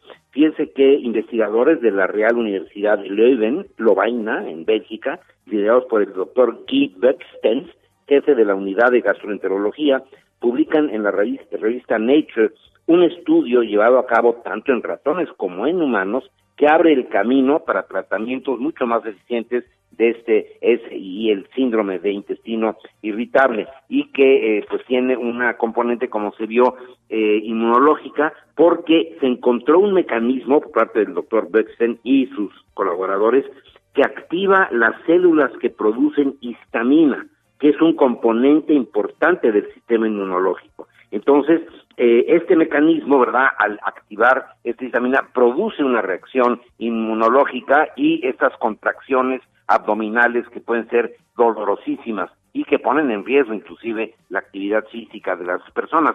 Así que se está abriendo el camino para un tratamiento completamente diferente a lo que se tenía con eh, pues eh, eh, medicamentos en contra de la inflamación, medicamentos en contra del dolor, etcétera. Si se sabe que esta activación de la de la histamina puede ser precisamente lo que está derivando en esta enfermedad. Así que una muy buena noticia para muchísimas personas eh, que nos están escuchando, pues el 20% en promedio de los que nos escuchan, Sergio Lupita, sufren de este eh, síndrome de intestino irritable, así que buenas noticias en este lunes, Sergio Lupita. Muy bien, ya sabemos por qué estamos irritados. Exactamente. Gracias, Químico. Al contrario, muy buenos días. Irritados hasta del intestino, qué barbaridad, hay que relajarnos ya. Hay que relajarnos, hay que, bajarle. Oye, y fíjate, Sergio, que, que mucha tristeza también de este fin de semana, porque falleció la pues gran escritora, la gran novelista Anne Rice, a los 80 años, autora de entrevista con el vampiro. Yo no la he leído. Eh, saliendo de aquí me voy a ir a comprar mis libros. Eh, he visto la película, la película es extraordinaria, pero, me dicen que el libro es, maravilloso. Eh, que es maravillosa, sí, estuve viendo varios de, de, los libros, recientemente sacó uno que dicen que también está sensacional. Y bueno, pues esta novelista gótica Anne Rice falleció durante la noche de este sábado, tenía 80 años de edad, hubo complicaciones ahí de un infarto cerebral, según lo anunció su hijo en redes sociales. Y pues es tan leída que estaba revisando aquí hace un momento unos datos y dice que eh, pues ha vendido millones, bueno, millones, millones, eh, algo así como para que se den una idea, 100 millones de libros, ¿eh? Es la más leída. Imagínate en un mundo donde dicen que no se lee, pues ahí está la información. Anne Rice, que nació en los Estados Unidos, esta estadounidense, autora de pues grandes eh, libros de temática gótica de estas eh, best sellers. Su obra más conocida es la serie literaria Crónicas Vampíricas, cuya temática principal, el amor, la muerte, la inmortalidad, el existencialismo y las condiciones humanas. Así que pues hay que leerla pues hay que, hay que leerla. Estoy completamente de acuerdo. Son las 8 de la mañana con 24 minutos. Le recuerdo nuestro número de WhatsApp porque nos manda algún mensajito algún recordatorio, espero que no sea de progenitora, eh, algún recordatorio. Recordatorio de regalos. Cosas de eso, lo que usted quiera. Ya estamos, usted sabe muy bien, ya estamos en nuestro puente favorito. Nosotros no nos quedamos nada más con el Guadalupe Reyes, nos gusta el Guadalupe Juárez, o sea que pues quédese con nosotros y disfrute de este puente lo maravilloso. Lo voy a inaugurar al ratito. ¿Así lo vas a inaugurar? Sí, lo voy a inaugurar al ¿Así no lo inauguraste eh, Es que inauguré el Guadalupe Reyes. Ah, no, pero falta, el Guadalupe, Juárez. Bueno, mándenos mensajes 55 20 10 96 47. Regresamos. Mi tesoro, valgo mucho junto a ti. Y soy muy feliz contigo. Vales mucho. Ustedes no dejan de aplaudir y nosotros no dejamos de cantar. Sergio Sarmiento y Lupita Juárez quieren conocer tu opinión, tus comentarios o simplemente envía un saludo para ser más cálida esta mañana. Envía tus mensajes al WhatsApp 5520 109647. Heraldo Radio. Continuamos con Sergio Sarmiento y Lupita Juárez por El Heraldo Radio.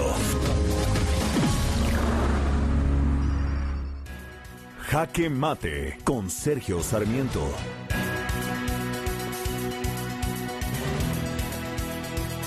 Los políticos siempre buscan echarle la culpa a los demás de los problemas que ellos mismos causan. Lo estamos viendo en nuestro país. El canciller Marcelo Ebrard, por ejemplo, culpa de la tragedia que vivimos en nuestro país en Chiapas a las redes, a las redes de tráfico de personas. Dice que ellos son los responsables de la tragedia humana. El presidente de México, Andrés Manuel López Obrador, dijo en Tijuana este fin de semana que la culpa es de los Estados Unidos porque no aplica políticas como las que él está aplicando, el sembrando con vida o las becas a los ninis, porque piensa que esta sería la solución del problema.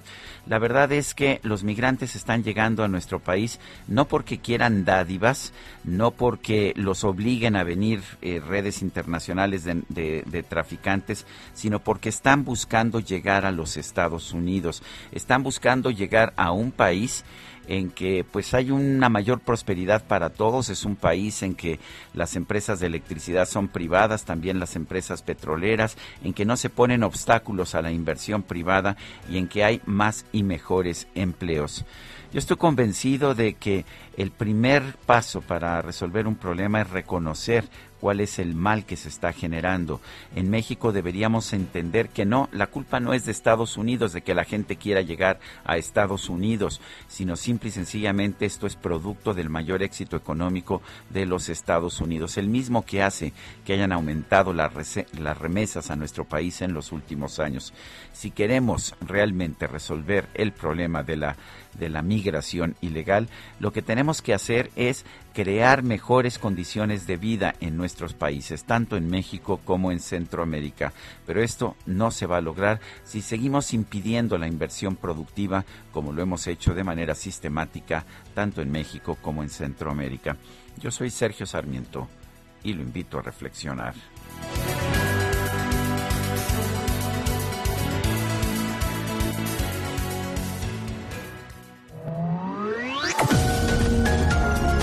Sergio Sarmiento tu opinión es importante.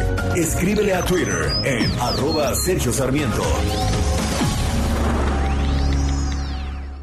En Soriana esta Navidad, pantalla BIOS Smart TV 32 pulgadas 3.790 pesos o BIOS de 50 pulgadas 4K 7.990 pesos y BIOS de 58 pulgadas 4K a 8.990 pesos. Soriana, la de todos los mexicanos. A diciembre 13, aplican restricciones. Válido en Hiper y Super.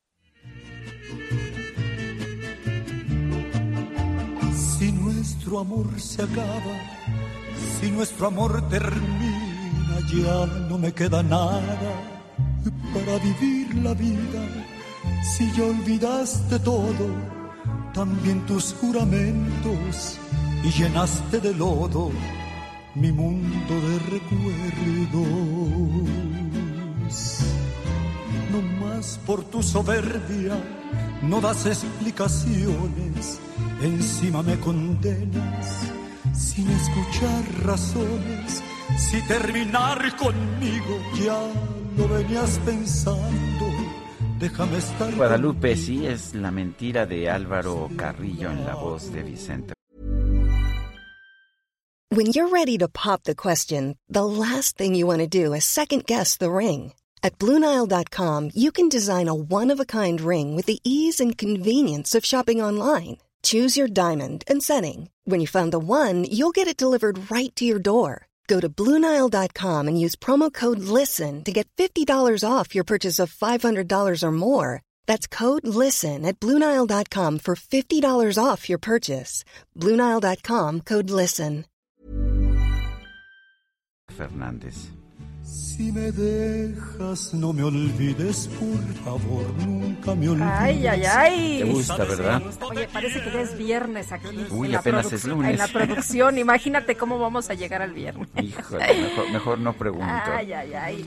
Bueno, y nos vamos a los mensajes. Eh, Francisco 1955 dice, buen inicio de semana, Sergio y Lupita. ¿Quién es culpable de las caravanas de migrantes? Pues la verdad la respuesta es muy compleja. Un fuerte abrazo.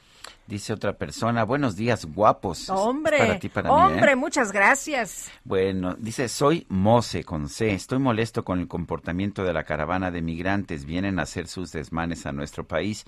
Se sienten que ya pueden moverse en nuestro país como si fueran mexicanos. No se merecen la ayuda que el gobierno les da. Qué falta de respeto para nuestra autoridad. Vienen a hacer destrozos y desmanes que no pueden hacer en su país. Estoy muy indignada, es lo que dice Mose, M-O-C-E. El ingeniero Herrera Coyoacán nos dice todos los reflectores están en los migrantes y sus problemas durante la invasión ilegal que están haciendo a la República Mexicana, pero tiene muchos años que yo no veo ningún esfuerzo de este gobierno ni del anterior de otros países por continuar la difusión para la prevención eh, del embarazo no deseado.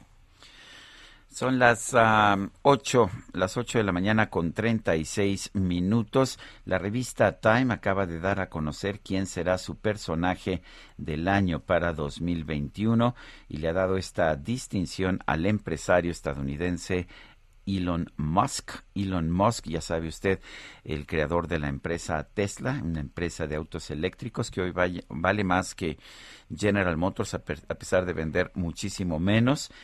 Eh, y también pues eh, uno de los dos em- grandes empresarios que han hecho estos lanzamientos de viajes al espacio para multimillonarios. SpaceX. Ujú. SpaceX eh, de Elon Musk, oye, es la persona del año 2021. Este, pues no sé, yo creo que es el más rico del mundo, ¿no? Creo que es el hombre más rico del mundo. Y vámonos, vámonos a otras cosas.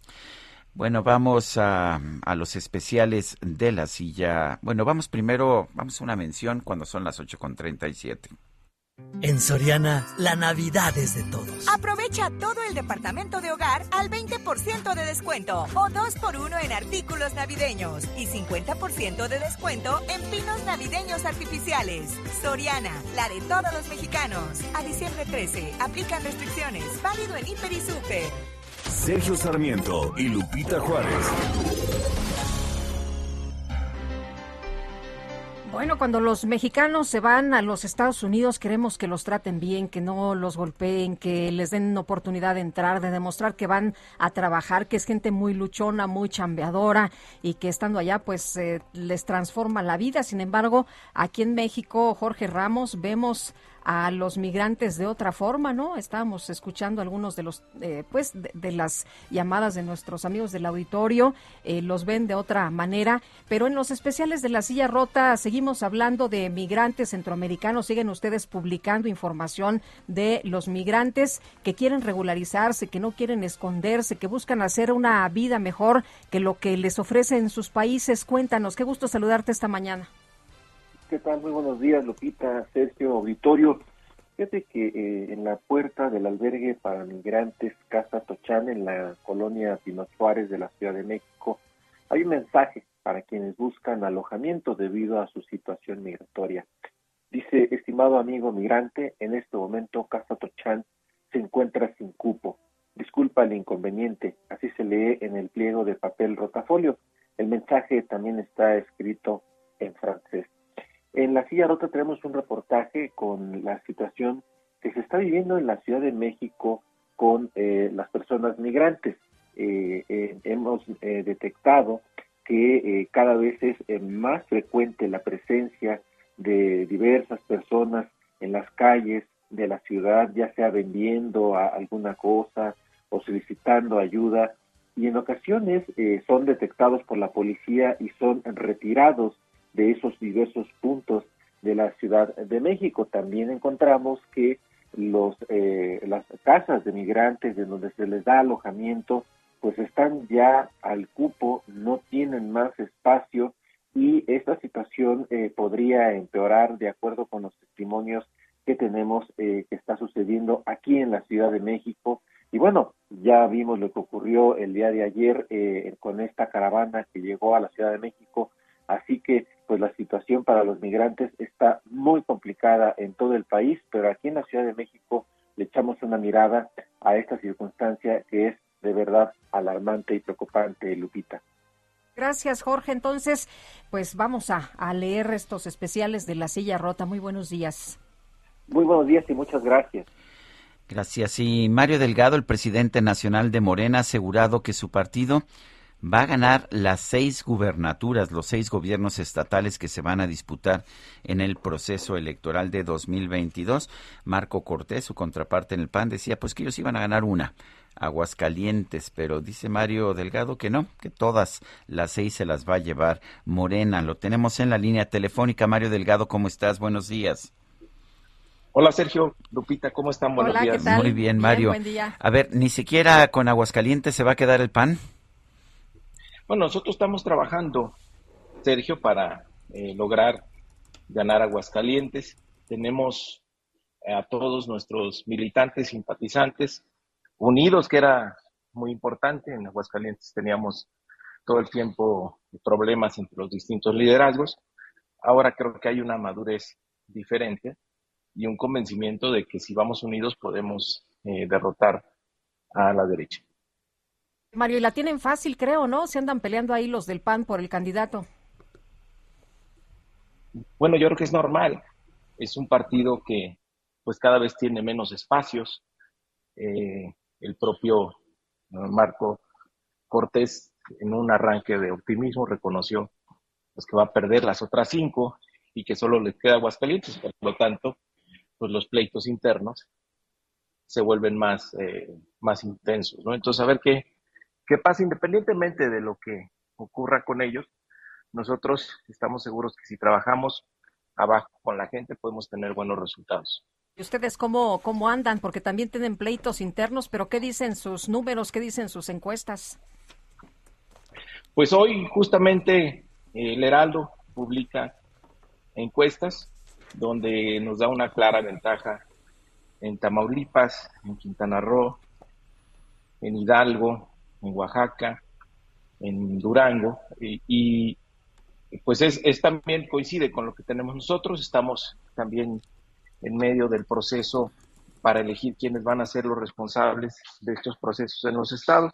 Como siempre vamos a definir a través de, de las encuestas y pues esperemos que antes de terminar el año podamos resolver estos asuntos. En Aguascalientes sí aparece todavía el PAN en primer lugar, pero, pero sí piensan ustedes que puedan remontar. Está, según la encuesta del Heraldo, 44% el PAN, 25% Morena. ¿Piensan que pueden remontar esta ventaja? En junio pasado arrancamos más o menos con esos números, Sergio, y ya muy cerca de la elección eh, subió mucho nuestra preferencia.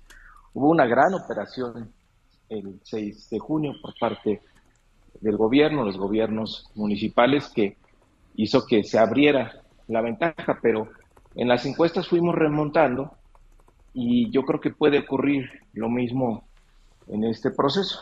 que de saque si eh, no vamos adelante, pero sí va a depender de que tengamos un buen candidato o candidata y de que eh, sigamos organizando estos comités que estamos haciendo en todo el país.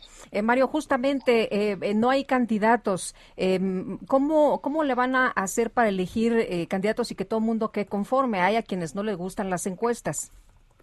No, bueno, aquellos que creen que su interés personal es más importante que el interés del proyecto de transformación nacional, pues siempre van a estar inconformes. la única encuesta que les gusta es aquella que, que ganaran, pero firman por escrito que están de acuerdo, que conocen eh, la metodología y que van a respetar. De entrada ahí pues son eh, personas pues que no respetan ni, su propia palabra. Entonces, eh, sí habrá inconformes, sin duda, pero traen otra idea detrás, ¿no? Realmente no están comprometidos con lo que está pasando en nuestro país, porque estamos haciendo un proceso muy transparente, repita, que no hace ningún otro partido, ¿eh? Pero Mario... solamente Morena, dejamos abierta la inscripción, se estudió quien quiso, el Consejo Nacional dio una opinión sobre quiénes deberían ser encuestados. A todos los inscritos, a todos, sin excepción, se les midió en una encuesta de reconocimiento para ver realmente quién tiene posibilidades de entrar a la competencia electoral. Y además, eh, se tuvo la opinión de nuestros partidos aliados.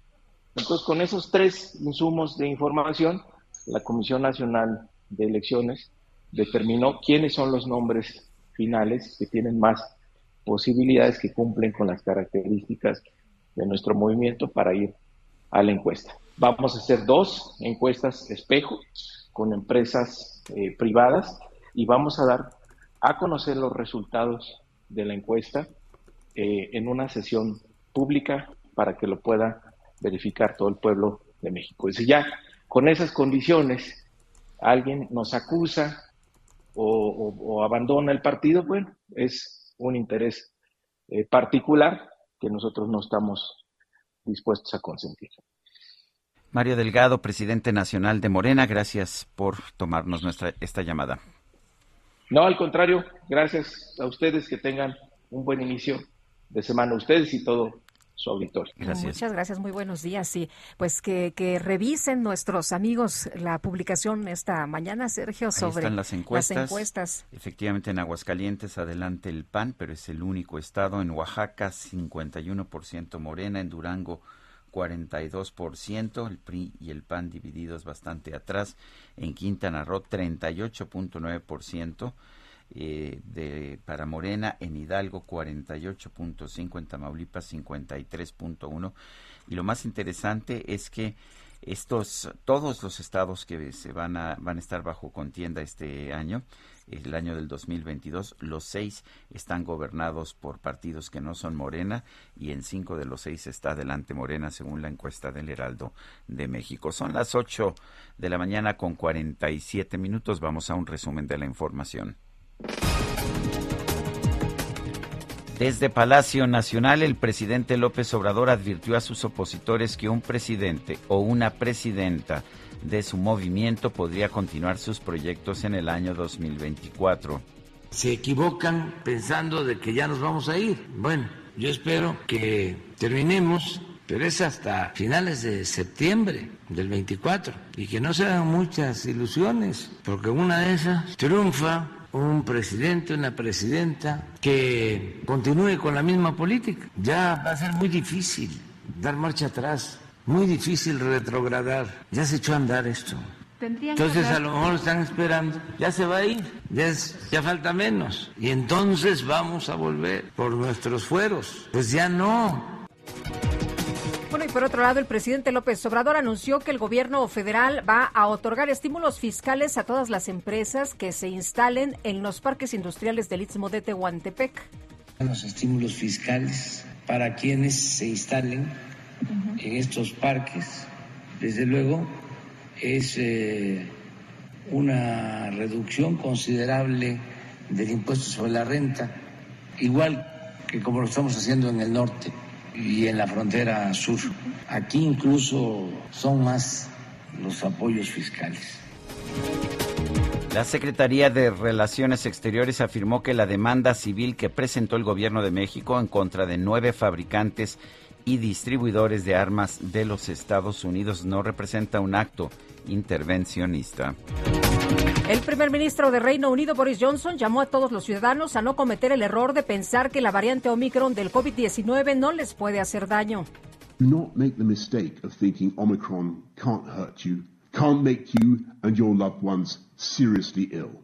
We've already seen hospitalizations doubling in a week in South Africa, and we have patients with Omicron in hospital here in the UK right now.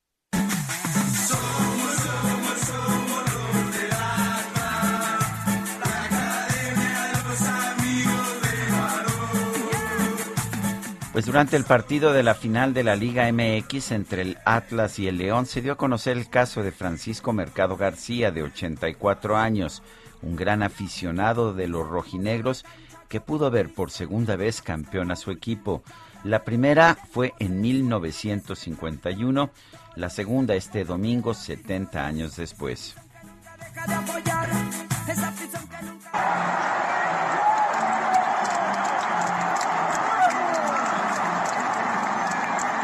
Oye, nunca hay que perder la esperanza, ¿no? 70 años pasaron, pero ahí está, ahí está el triunfo. Bueno, y el equipo de producción de Sergio y Lupita confirmó el arranque oficial del mundialmente reconocido Maratón Guadalupe Juárez. Y nada del Guadalupe Reyes de los conservadores y los neoliberales fifís, no. El Guadalupe Juárez se extiende desde el 12 de diciembre de este año hasta el próximo 21 de marzo. Así que declaro formalmente inaugurado el puente Guadalupe Juárez.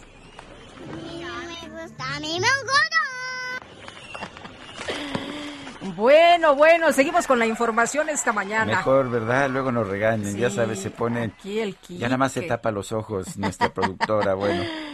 Bueno, vamos adelante. Eh, crear el Instituto Nacional de Desarrollo de Vacunas junto con el primer programa de formación de especialistas para el desarrollo es uno del desarrollo de las vacunas es uno de los propósitos del Instituto Politécnico Nacional. Esto lo informó Arturo Reyes Sandoval, director del IPN Gerardo Suárez. Adelante. Muy buenos días, Sergio Lupita. El Instituto Politécnico Nacional va a crear el Instituto Nacional de Desarrollo de Vacunas, así lo anunció el director general del IPN, Arturo Reyes Sandoval. El titular del Politécnico mencionó que este proyecto de un instituto sobre vacunas incluye también crear un primer programa de formación de especialistas para el desarrollo de, los productos biológicos. El IPN buscará la cooperación con Francia, Japón y otros países de Europa y Sudamérica para dicha iniciativa. Esto constituirá el primer esfuerzo en su tipo en el mundo, así lo dijo Arturo Reyes Sandoval, al participar en el primer panel temático Diplomacia de Ciencia y Tecnología que organizó la Secretaría de Relaciones Exteriores. El titular del Politécnico añadió que este esfuerzo en materia de desarrollo de vacunas eh, no lo tiene ninguna otra universidad y por ello consideró que las instituciones tecnológicas deben abrir sus opciones de cooperación para responder a estos retos globales y en ese sentido también resaltó la iniciativa de la Secretaría de Desarrollo de Relaciones Exteriores, la Cancillería, para traer las vacunas contra COVID-19 a México debido a que fue un, un desarrollo de la diplomacia científica y tecnológica. A México llegaron cinco marcas de vacunas a través de contratos, las cuales son Pfizer, BioNTech, AstraZeneca, Sputnik B, CanSino y Sinovac, además de las donaciones que se han recibido de Janssen y Moderna. Así que este es el proyecto que presentó el Politécnico, crear un instituto para el desarrollo de vacunas de diversos tipos, no solo de COVID, sino para distintas enfermedades. Sergio Lupita, esta es la información. Muy bien, gracias Gerardo Suárez por este reporte. Buen día. Buenos días. Y la aplicación de la tercera dosis de la vacuna contra COVID-19 para adultos mayores de 60 años o más eh, residentes de Azcapotzalco, Xochimilco, Coyoacán, Magdalena Contreras, Miguel Hidalgo, Coajimalpa y Tláhuac se anunció por las autoridades del gobierno de la Ciudad de México. El director del gobierno digital de la Agencia de Innovación Pública, Eduardo Clark, informó que estima aplicar un total de 469.865 vacunas entre el martes 14 de diciembre, o sea, mañana y el sábado 18. El calendario, de acuerdo a la primera letra del apellido paterno, es el siguiente. Ahí le va, lo voy a decir un poco despacio para que usted eh, tome nota. A, B y C, 14 de diciembre. D, E, F y G, 15 de diciembre. H, I, J, K, L y M, el 16 de diciembre, N, O, P, Q y R, 17 de diciembre, S, T, U, B, W, X, Y y Z, el 18 de diciembre. Así que eh, van a estar enviando el registro del expediente la primera y segunda dosis. Hay un mensajito de texto durante este fin de semana a las personas que tienen esquema completo de estas alcaldías eh, con el nombre y el día de la sede de vacunación, así como el horario para que todo esté en orden. Son las 8 de la mañana con 54 minutos. Guadalupe Juárez y Sergio Sarmiento estamos en el Heraldo Radio. Regresamos. Si terminar conmigo ya lo venías pensando, déjame estar contigo, aunque no esté a tu lado. Si me dejas, no me olvides, por favor, nunca me olvides. Sergio Sarmiento y Lupita Juárez quieren conocer tu opinión, tus comentarios o simplemente envía un saludo para ser más cálida esta mañana. Envía tus mensajes al WhatsApp 5520 109647.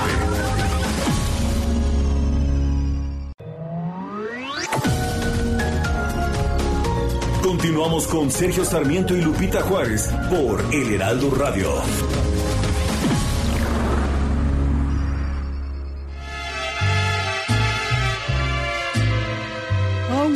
Malgastes el tiempo sin mi cariño y aunque no quieras este amor que yo te ofrezco y aunque no quieras pronunciar mi humilde nombre, de cualquier modo yo te seguiré queriendo.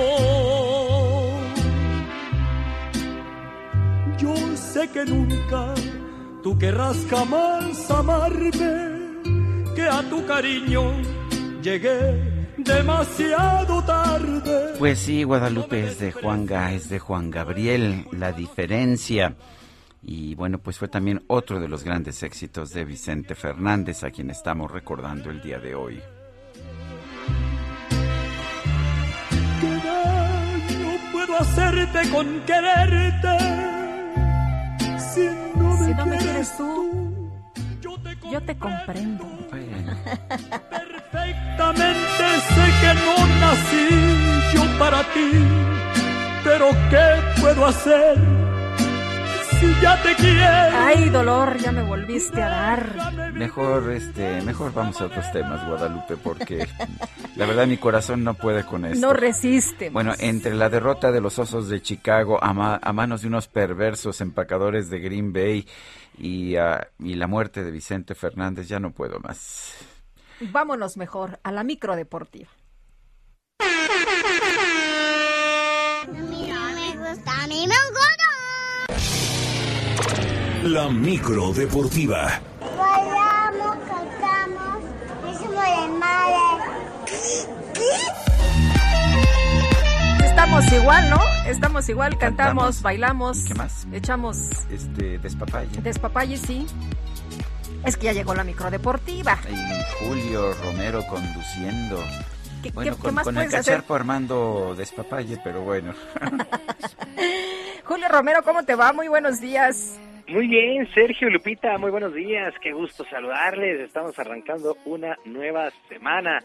Efectivamente, ya saben que nuestra micro deportiva es plurimusical, así es que vámonos, vámonos con los detalles porque qué fin de semana, ¿eh? Qué fin de semana hemos vivido. Arrancamos con el fútbol nacional porque después de 70 años el Atlas volvió a ser campeón del balompié local después de que en el duelo de vuelta se impusiera 1 por 0 a los Esmeraldas de León, situación que empató el marcador global.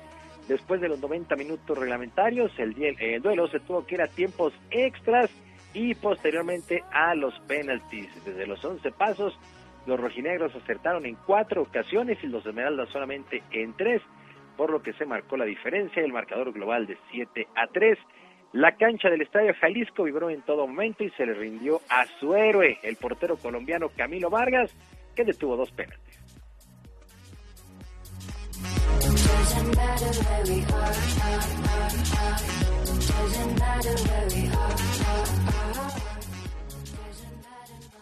Los 11 malos que entran, si tú te pones a ver, eh, eh, aquí literalmente no hay figuras. Aquí hay un conjunto de personas, un grupo de personas, de seres humanos que tienen una, hambre de, de, gloria, de hacer historia y que hoy, gracias a Dios, podemos quedar en las páginas doradas del club.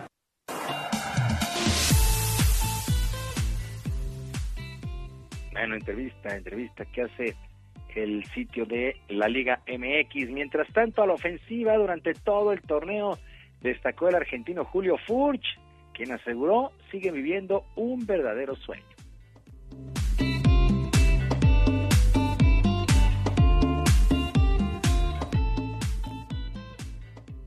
Creo que por ahí no, todavía no entramos en razón lo que hemos conseguido. Eh, en la semana hablábamos de la historia que se podía llegar a lograr y, bueno, eh, fue, fue algo muy lindo, es algo muy lindo que la gente lo disfrute. Después de tantos años se merecían este campeonato y bueno, se lo dedicamos a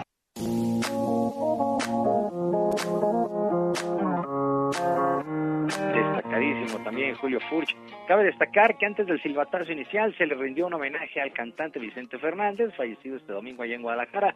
En la pantalla aparecieron varias imágenes mientras el público aplaudía y cantaba la canción Volver, Volver, que se escuchaba en el sonido local. Y varias figuras se dieron cita al Estadio Jalisco para este duelo de vuelta. Uno de ellos, Eddie Reynoso, entrenador del púgil Saúl El Canelo Álvarez. Reynoso en semifinales, hay que recordarlo, donó un millón de pesos para la compra de medicinas para niños con cáncer y ahora, ahora por fin pudo ver campeón a su equipo el Atlas. Escuchamos a Eddie Reynoso.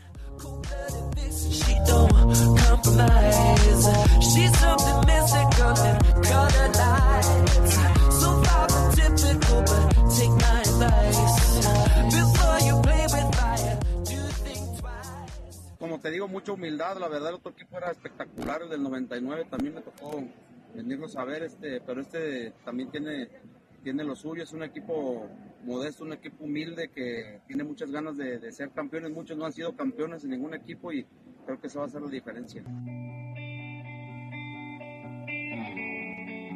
Bueno, pues felicidades, felicidades al Atlas, se rompe una maldición de 70 años y este 2021 pues levantó muertos a Cruz Azul y este, esta campaña a los rojinegros del Atlas. Felicidades, felicidades a los rojinegros.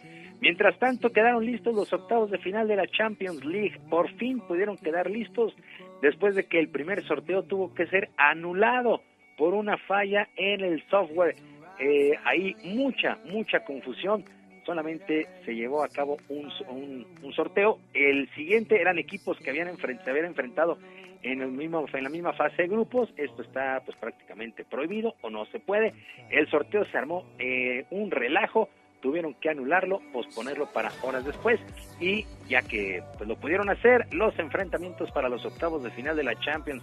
El Salzburgo estará enfrentando al Bayern Múnich, el Sporting al Manchester City, Benfica, Benfica estará jugando contra el Ajax, Chelsea contra Lille, Atlético de Madrid contra el Manchester United el Villarreal contra Juventus, el Inter contra Liverpool y el Paris Saint Germain estará enfrentando al Real Madrid. El Real Madrid que protestó porque en el primer sorteo le tocaba enfrentarse al Benfica y ellos pidieron que así se quedara el asunto, pero no, se llevó el sorteo de nueva cuenta completo y así quedaron los enfrentamientos. Bueno, más que espectacular, resultó el cierre de temporada de la Fórmula 1 de automovilismo en Abu Dhabi carrera que fue ganada por el holandés Max Verstappen de Red Bull, que se quedó con el título por delante del británico Lewis Hamilton de Mercedes en una emotiva carrera, por cierto, el mexicano Sergio Pérez fue fundamental para incomodar a Hamilton y permitir a su cochipero llevarse el título a Max Verstappen. De tal manera, Verstappen es campeón con 395.5 puntos. Hamilton acumuló 387.5. El tercer sitio le correspondió al finlandés Valtteri Bottas, también de Mercedes, 226 unidades. Y Checo Pérez terminó en el cuarto sitio con 190 unidades. En lo que corresponde a los constructores, ahí sí Mercedes ganó 613.5 puntos, Red Bull 585.5 unidades. Terminó ya la Fórmula 1 y de manera espectacular.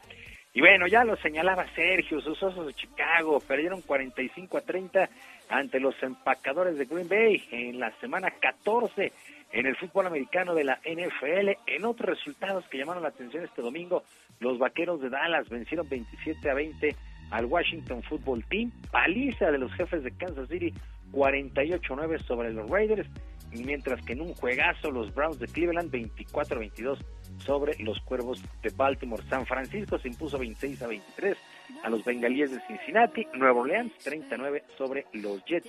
Los líderes divisionales y en la recta final de la campaña regular en la conferencia americana están los Patriotas de Nueva Inglaterra, los Cuervos de Baltimore, los Titanes de Tennessee y los Jefes de Kansas City.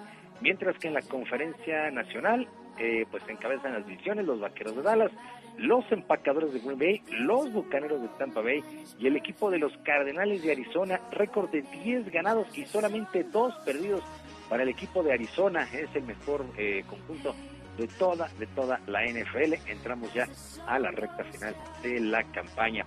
Y la potosina Paola Longoria cerró el año conquistando el título 112 en su carrera dentro de la gira del racquetball profesional femenil. La mexicana se adjudicó el título en singles y en dobles allá en Millersville, en Maryland. Con esos resultados, pues termina invicta este 2021 y además el número uno del ranking mundial, Paola Longoria. Si hay una deportista que domina su disciplina, es mexicana, es potosina y se llama Paola Longoria. La disciplina, pues es el racquetball. Sergio Lupita, amigos del auditorio, la información deportiva este lunes, que es una extraordinaria semana. Yo les recuerdo nuestras vías de comunicación. En Twitter estoy en HB, en JH, eh, arroba HB, mientras que tenemos el canal de YouTube Barrio Deportivo, Barrio Deportivo en YouTube todos los días a las 7 de la noche con mucha diversión y toda la información deportiva. Yo les mando un abrazo a la distancia y que tengamos todos una extraordinaria semana. Gracias, Julio. Igualmente, buenos días. Buenos días.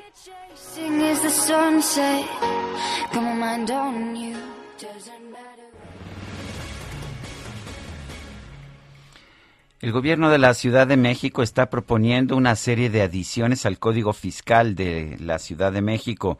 Está planteando, por ejemplo, cobrar un impuesto de 2% a las plataformas de reparto de alimentos y paquetería, esto por usar la infraestructura urbana. El doctor Víctor Carreón es investigador y economista en el Laboratorio Nacional de Políticas Públicas del CIDE. Doctor Carreón, buenos días, gracias por tomar nuestra llamada. ¿Cómo ve esta, esta propuesta del gobierno de la Ciudad de México de cobrar este impuesto del 2% a las plataformas digitales? Hola Sergio, muy buenos días. Pues mira, es, es, es un tanto este, complicado en estos momentos, por llamarlo de alguna manera.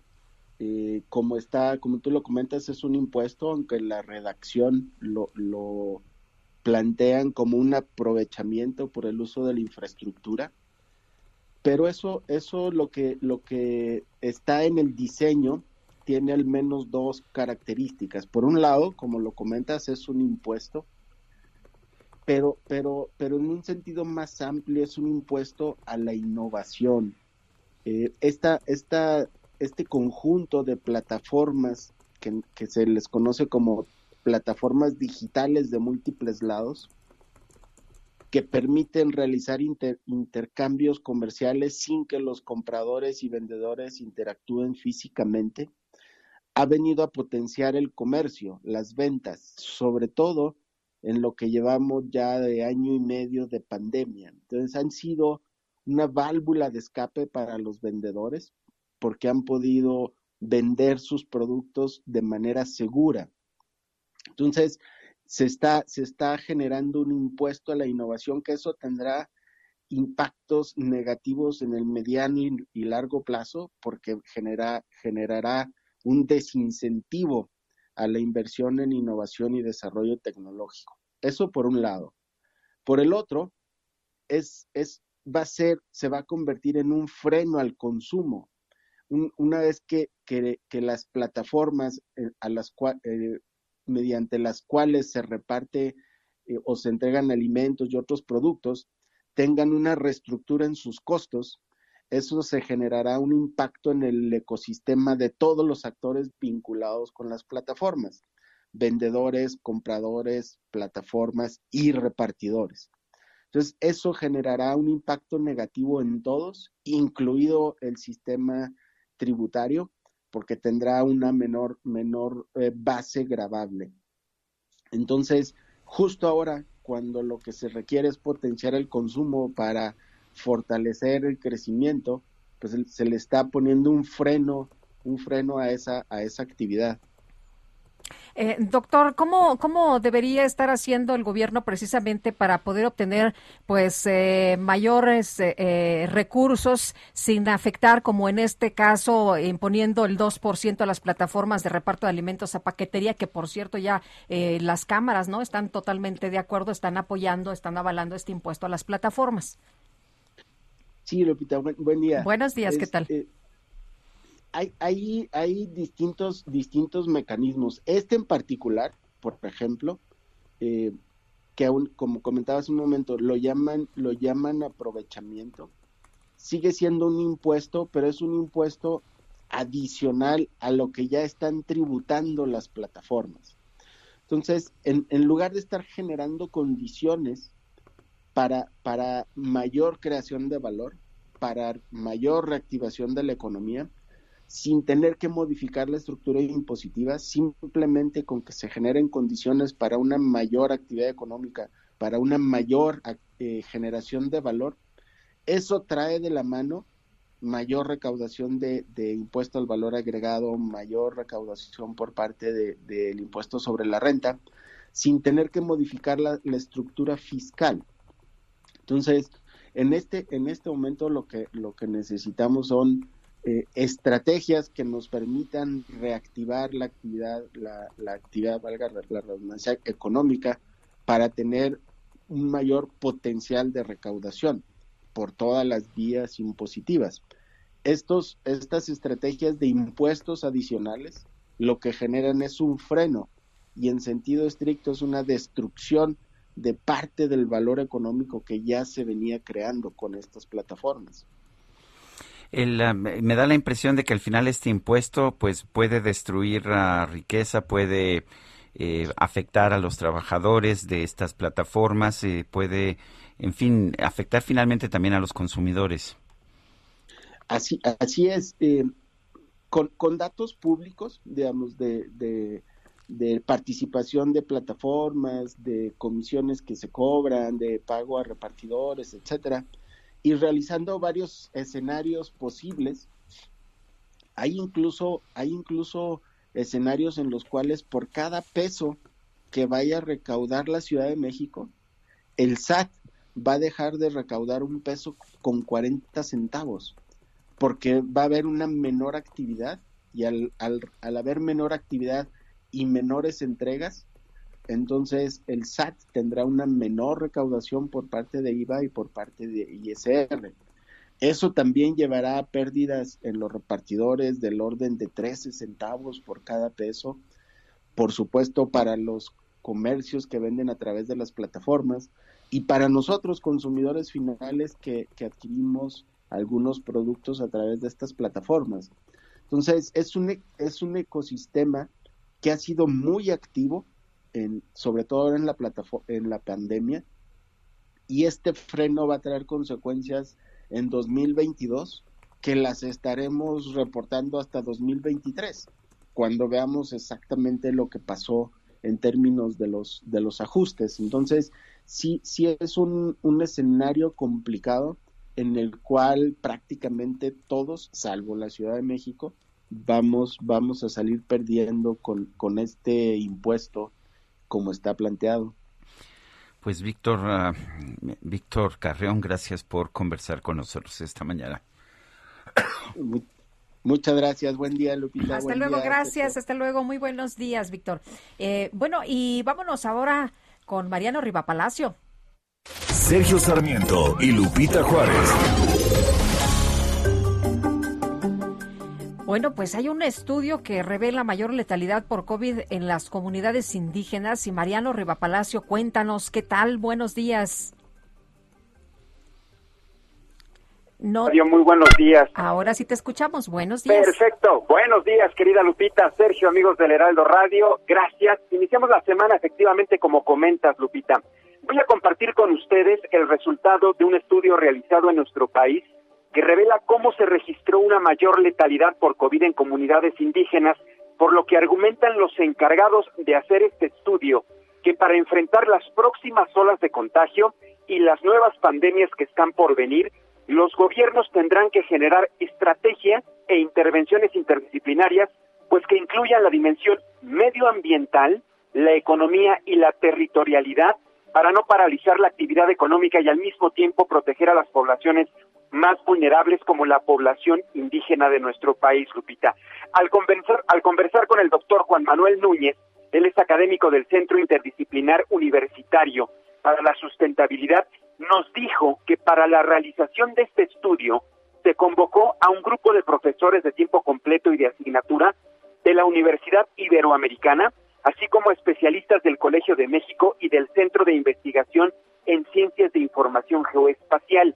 Y como ya les comentaba al principio, eh, Sergio, el resultado nos dice que las tasas de letalidad más altas por COVID en México entre abril y agosto del año pasado se alcanzaron en los municipios rurales e indígenas en situación crítica de los estados de Puebla, Veracruz y Chiapas. Esto se explica, Sergio, porque si bien las localidades se encuentran en poblados aislados, pues sus habitantes se tenían que trasladar cotidianamente por cuestiones laborales a otros municipios densamente poblados y muchos ahí se contagiaban, Lupita. Y por si fuera poco, el acceso a servicios de salud se encontraban alejados de sus localidades de origen. Sobre la nueva variante Omicron, el investigador reflexionó que quizás sea más contagiosa, pero se espera que no sea tan letal como otras variantes. Sin embargo, a estas alturas, la emergencia sanitaria pues se han emprendido lecciones importantes que nos compartió y que menciono rápidamente a continuación, Lupita. Primero, a controlar la interacción entre personas sin llegar al extremo de las restricciones y cierre total de la actividad económica.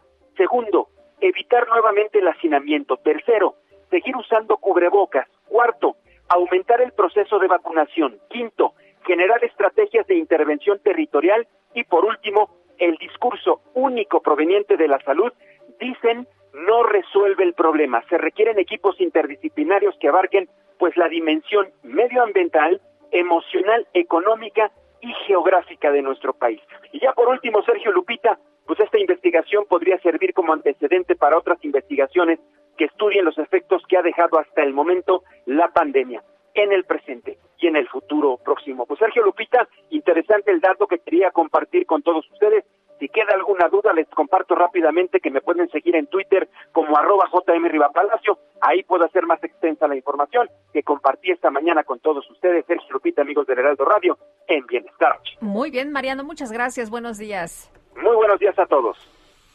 Son las nueve con veintiún minutos. Vámonos hasta Houston. Juan Guevara, ¿qué nos tienes esta mañana? Adelante.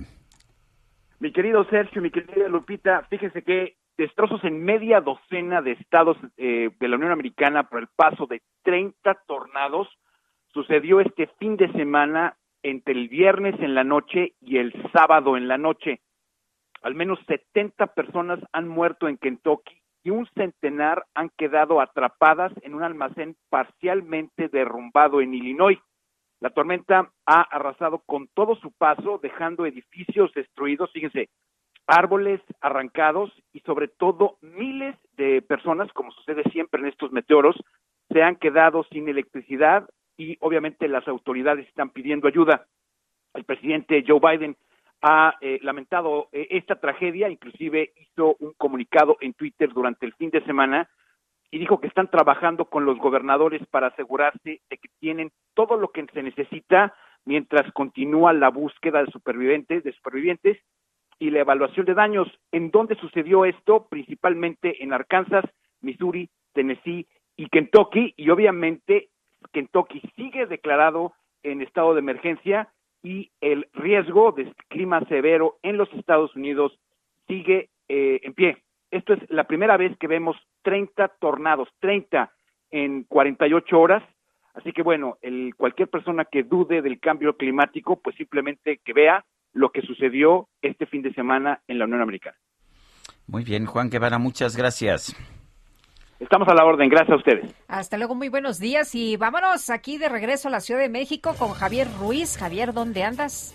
Hola Lupita, Sergio, ¿qué tal? Excelente mañana. Nos encontramos recorriendo todavía parte de la zona centro y norte de la Ciudad de México.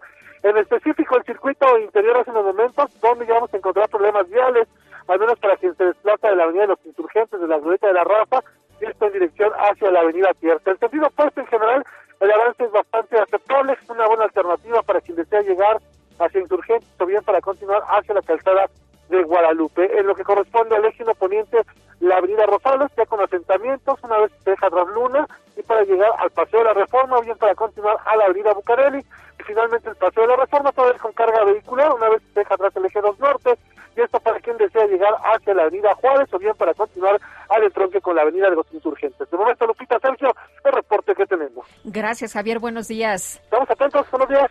Son las nueve de la mañana con 24 minutos, nueve con 24, nuestro número para que nos mande mensajes de WhatsApp 55 20 10 96 47.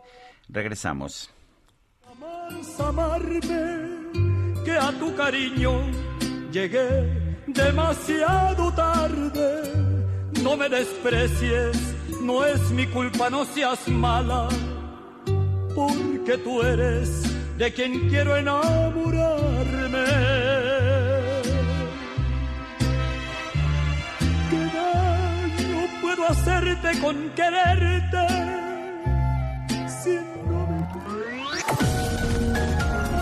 Sergio Sarmiento y Lupita Juárez quieren conocer tu opinión, tus comentarios o simplemente envía un saludo para ser más cálida esta mañana.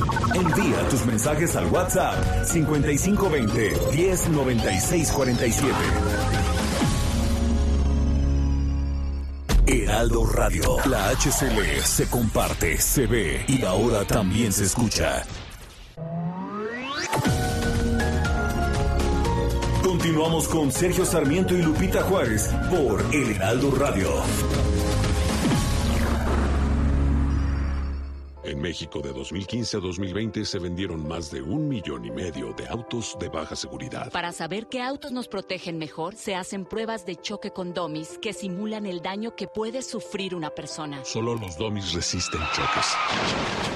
Tu familia no. Con autos más seguros y mejor información para los consumidores, se evitarían más de 5.000 muertes cada año. Exijamos autos más seguros para México. Infórmate en www.quetanseguroestuauto.org. Hablando de mujeres y traiciones, se fueron consumiendo las botellas. Pidieron que cantara mis canciones y yo canté unas dos en contra de ellas. De pronto que se acerca un caballero, su pelo ya pintaba algunas canas. Me dijo, le suplico compañero, que no hable en mi presencia de las damas. Le dije que nosotros...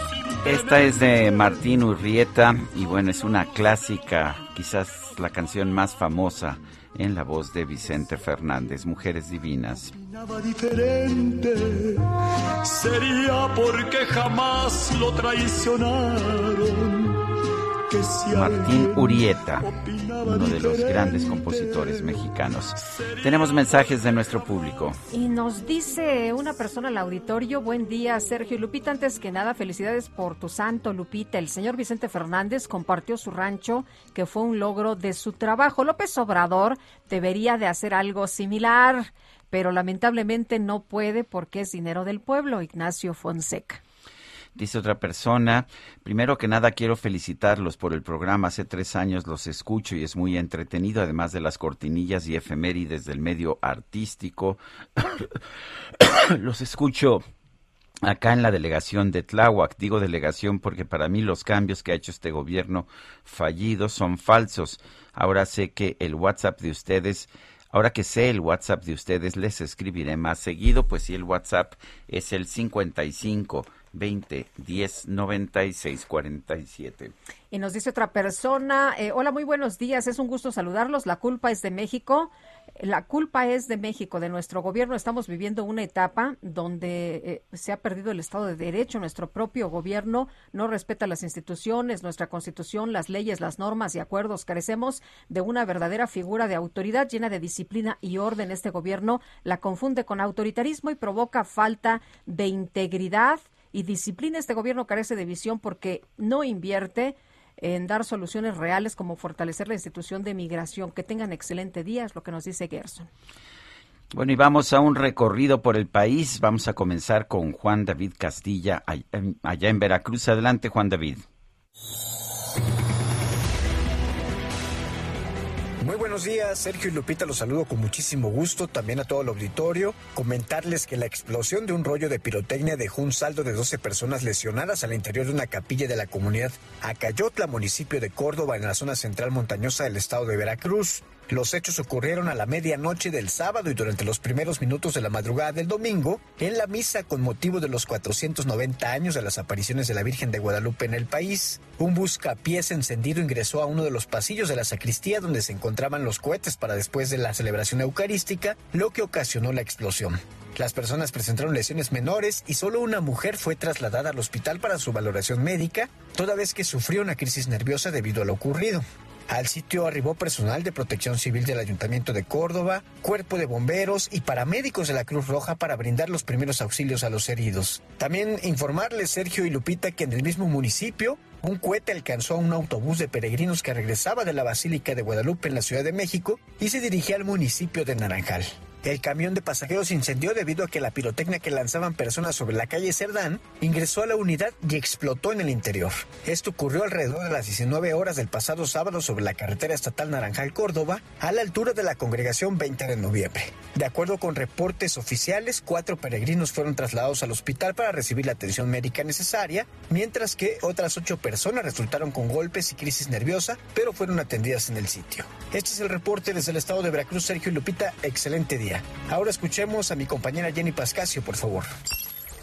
¿Qué tal? Muy buenos días, Sergio Lupita, para informarles que tras el trágico accidente donde perdieron la vida 55 personas migrantes el pasado jueves en la carretera Chiapa de Corzo, Tuxtla Gutiérrez, Teresa Mateo apenas se enteró de la muerte de su hijo Domingo Giovanni Raimundo Mateo de 18 años de edad, pero no fue notificada por ninguna autoridad mexicana. Se enteró de la trágica noticia por otro familiar que es uno de los sobrevivientes de la volcadura. La madre de Domingo, hablante de la ley lengua Ishil, dijo en entrevista vía telefónica que no ha recibido información ni apoyo de ningún gobierno para repatriar el cuerpo de su hijo a Almolonga, Guatemala. Además, les comento que este fin de semana una institución difundió de manera extraoficial una relación de los cadáveres accidentados el pasado 9 de diciembre, donde muestra solo a 19 personas identificadas de las 55 que perdieron la vida en la volcadura del tráiler. Aunque el Instituto Nacional de Migración dijo que se haría cargo de los gastos de los traslados y funerarios, las pocas familias que acuden a los semefos en este entidad han denunciado la dilación de los trámites y nulo apoyo del gobierno mexicano. Incluso muchos llegaron a México con dinero prestado y enfrentando los bloqueos migratorios. Es la información por el momento desde Chiapas. Muy buenos días. Bueno, el alcalde de Tampico, Jesús Nader, afirmó estar de acuerdo en que se forme una alianza partidista y ser competitivos el próximo año, aun cuando se vivan las elecciones rumbo a la gobernatura de Tamaulipas. Jesús Nader, alcalde de Tampico, panista, aspirante a la candidatura para la gobernatura de Tamaulipas. Gracias por platicar con nosotros esta mañana y cuéntenos cómo ve el panorama, cómo ve las cosas para pues eh, ganar la candidatura. Fíjate que, hola, muy buenos días. Buenos días, ¿qué tal? Pues muy contentos aquí en la, eh, el día de hoy aquí en la ciudad de Tampico, y como cualquier tam, tamaulipeco con ganas de servir, pues, tengo la aspiración de participar en el proceso de, pues, de selección de candidato a gobernador de mi partido, ¿verdad? Y para eso pues nos hemos estado llevando a cabo pues visitas a los diferentes y a los diferentes municipios del estado de Tamaulipas expidiendo pues un modelo de administración exitoso y como yo, yo les he dicho el modelo que hemos implementado en la ciudad de Tampico pues se puede replicar en todo el estado de Tamaulipas el, ¿Qué es lo que ha pasado en Tampico que hay que replicar en Tamaulipas? ¿Cuáles son los resultados? Pues fíjate que una ciudad que el día de hoy es referente nacional en cuanto a limpieza, en orden, en seguridad, una ciudad que ha impulsado mucho y, y desarrollado el crecimiento turístico en la ciudad. Hemos implementado muchos espacios turísticos con el apoyo del gobernador del estado y haciendo alianza con la sociedad civil de Tampico. Afortunadamente Tampico pues es una ciudad ya modelo, exitosa, y para prueba de ello pues es que el nivel de aprobación que salimos en la mayoría de las encuestas siempre salimos en los primeros lugares. ¿Alianza con PRD, con el PRI? Sí, claro que sí. Vamos a esperar primero que se logre la, la alianza con el PRI y después con el PRD y ojalá y que ya pronto se haga la convocatoria para entrar al proceso de la selección. El, ¿Cuántos rivales hay para la candidatura primero y qué posibilidades hay de ganarle a Morena en la final? Mira, este, somos eh, tres los competidores. Uno es el secretario general de gobierno, César Verástegui. El otro es el senador Ismael García Cabeza de Vaca y otro es tu servidor.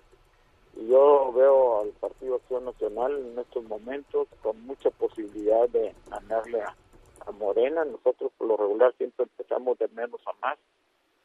Y en ese sentido creo que contamos con los mejores perfiles para darle continuidad al trabajo que ha hecho el gobernador del estado. Eh, don Jesús, eh, se han publicado encuestas en las que pues Morena eh, está arriba y, y, en algunas ocasiones Morena ha dicho que prácticamente pues están seguros de ganar todo. ¿Usted cómo eh, siente, cómo ve a la gente, cómo ve ahí a los votantes? Pues yo no coincido con eso. Fíjate que ahora que he estado haciendo un recorrido en, todas las entidades del estado de Tamaulipas, la verdad que eh, veo muy buena respuesta, muy buen ambiente. El ciudadano se siente se siente acogido. El, día de hoy en Tamaulipas, gracias al apoyo del, gobernador del estado, somos uno uno de, la, de las ciudades, por ejemplo, Tampico, una de las ciudades más seguras a nivel nacional y, y, la, y la gente nos está, está con una perspectiva que afortunadamente nos favorece en estos momentos, puesto que no crees que están tan convencidos con Morena. Bueno, o sea que sí ve posibilidades de, de un triunfo en estas elecciones de, del año que viene. Te puedo asegurar que vamos a lograr un triunfo muy contundente el próximo año. Todo cambia de, y ha estado cambiando mucho créeme que en las próximas evaluaciones se va a ver dónde el PAN ya empieza a repuntar. El gobernador está haciendo muy buen trabajo, los, los precandidatos estamos haciendo la parte que nos, corresponde y, y, yo espero que, que al final de cuentas podemos lograr el convencimiento y recuperar la confianza de los tamaulipecos. Bien, Jesús Nader, alcalde de Tampico, aspirante a la candidatura para la gubernatura de Tamaulipas. Muchas gracias, muy buenos días. Muchas gracias a ustedes por la entrevista y, y aquí estamos a las órdenes. Son las 9 de la mañana con 41 minutos. En Soriana, esta Navidad, champús o acondicionadores Pantene, Head and Shoulders, El Bip o Herbal Essences y pañales Kiddies como Disec o Mobilastic, compra uno y lleve el segundo al 50% de descuento. Soriana, la de todos los mexicanos. A diciembre 13, excepto paquetes. Aplican restricciones. Válido en Hiper y Super.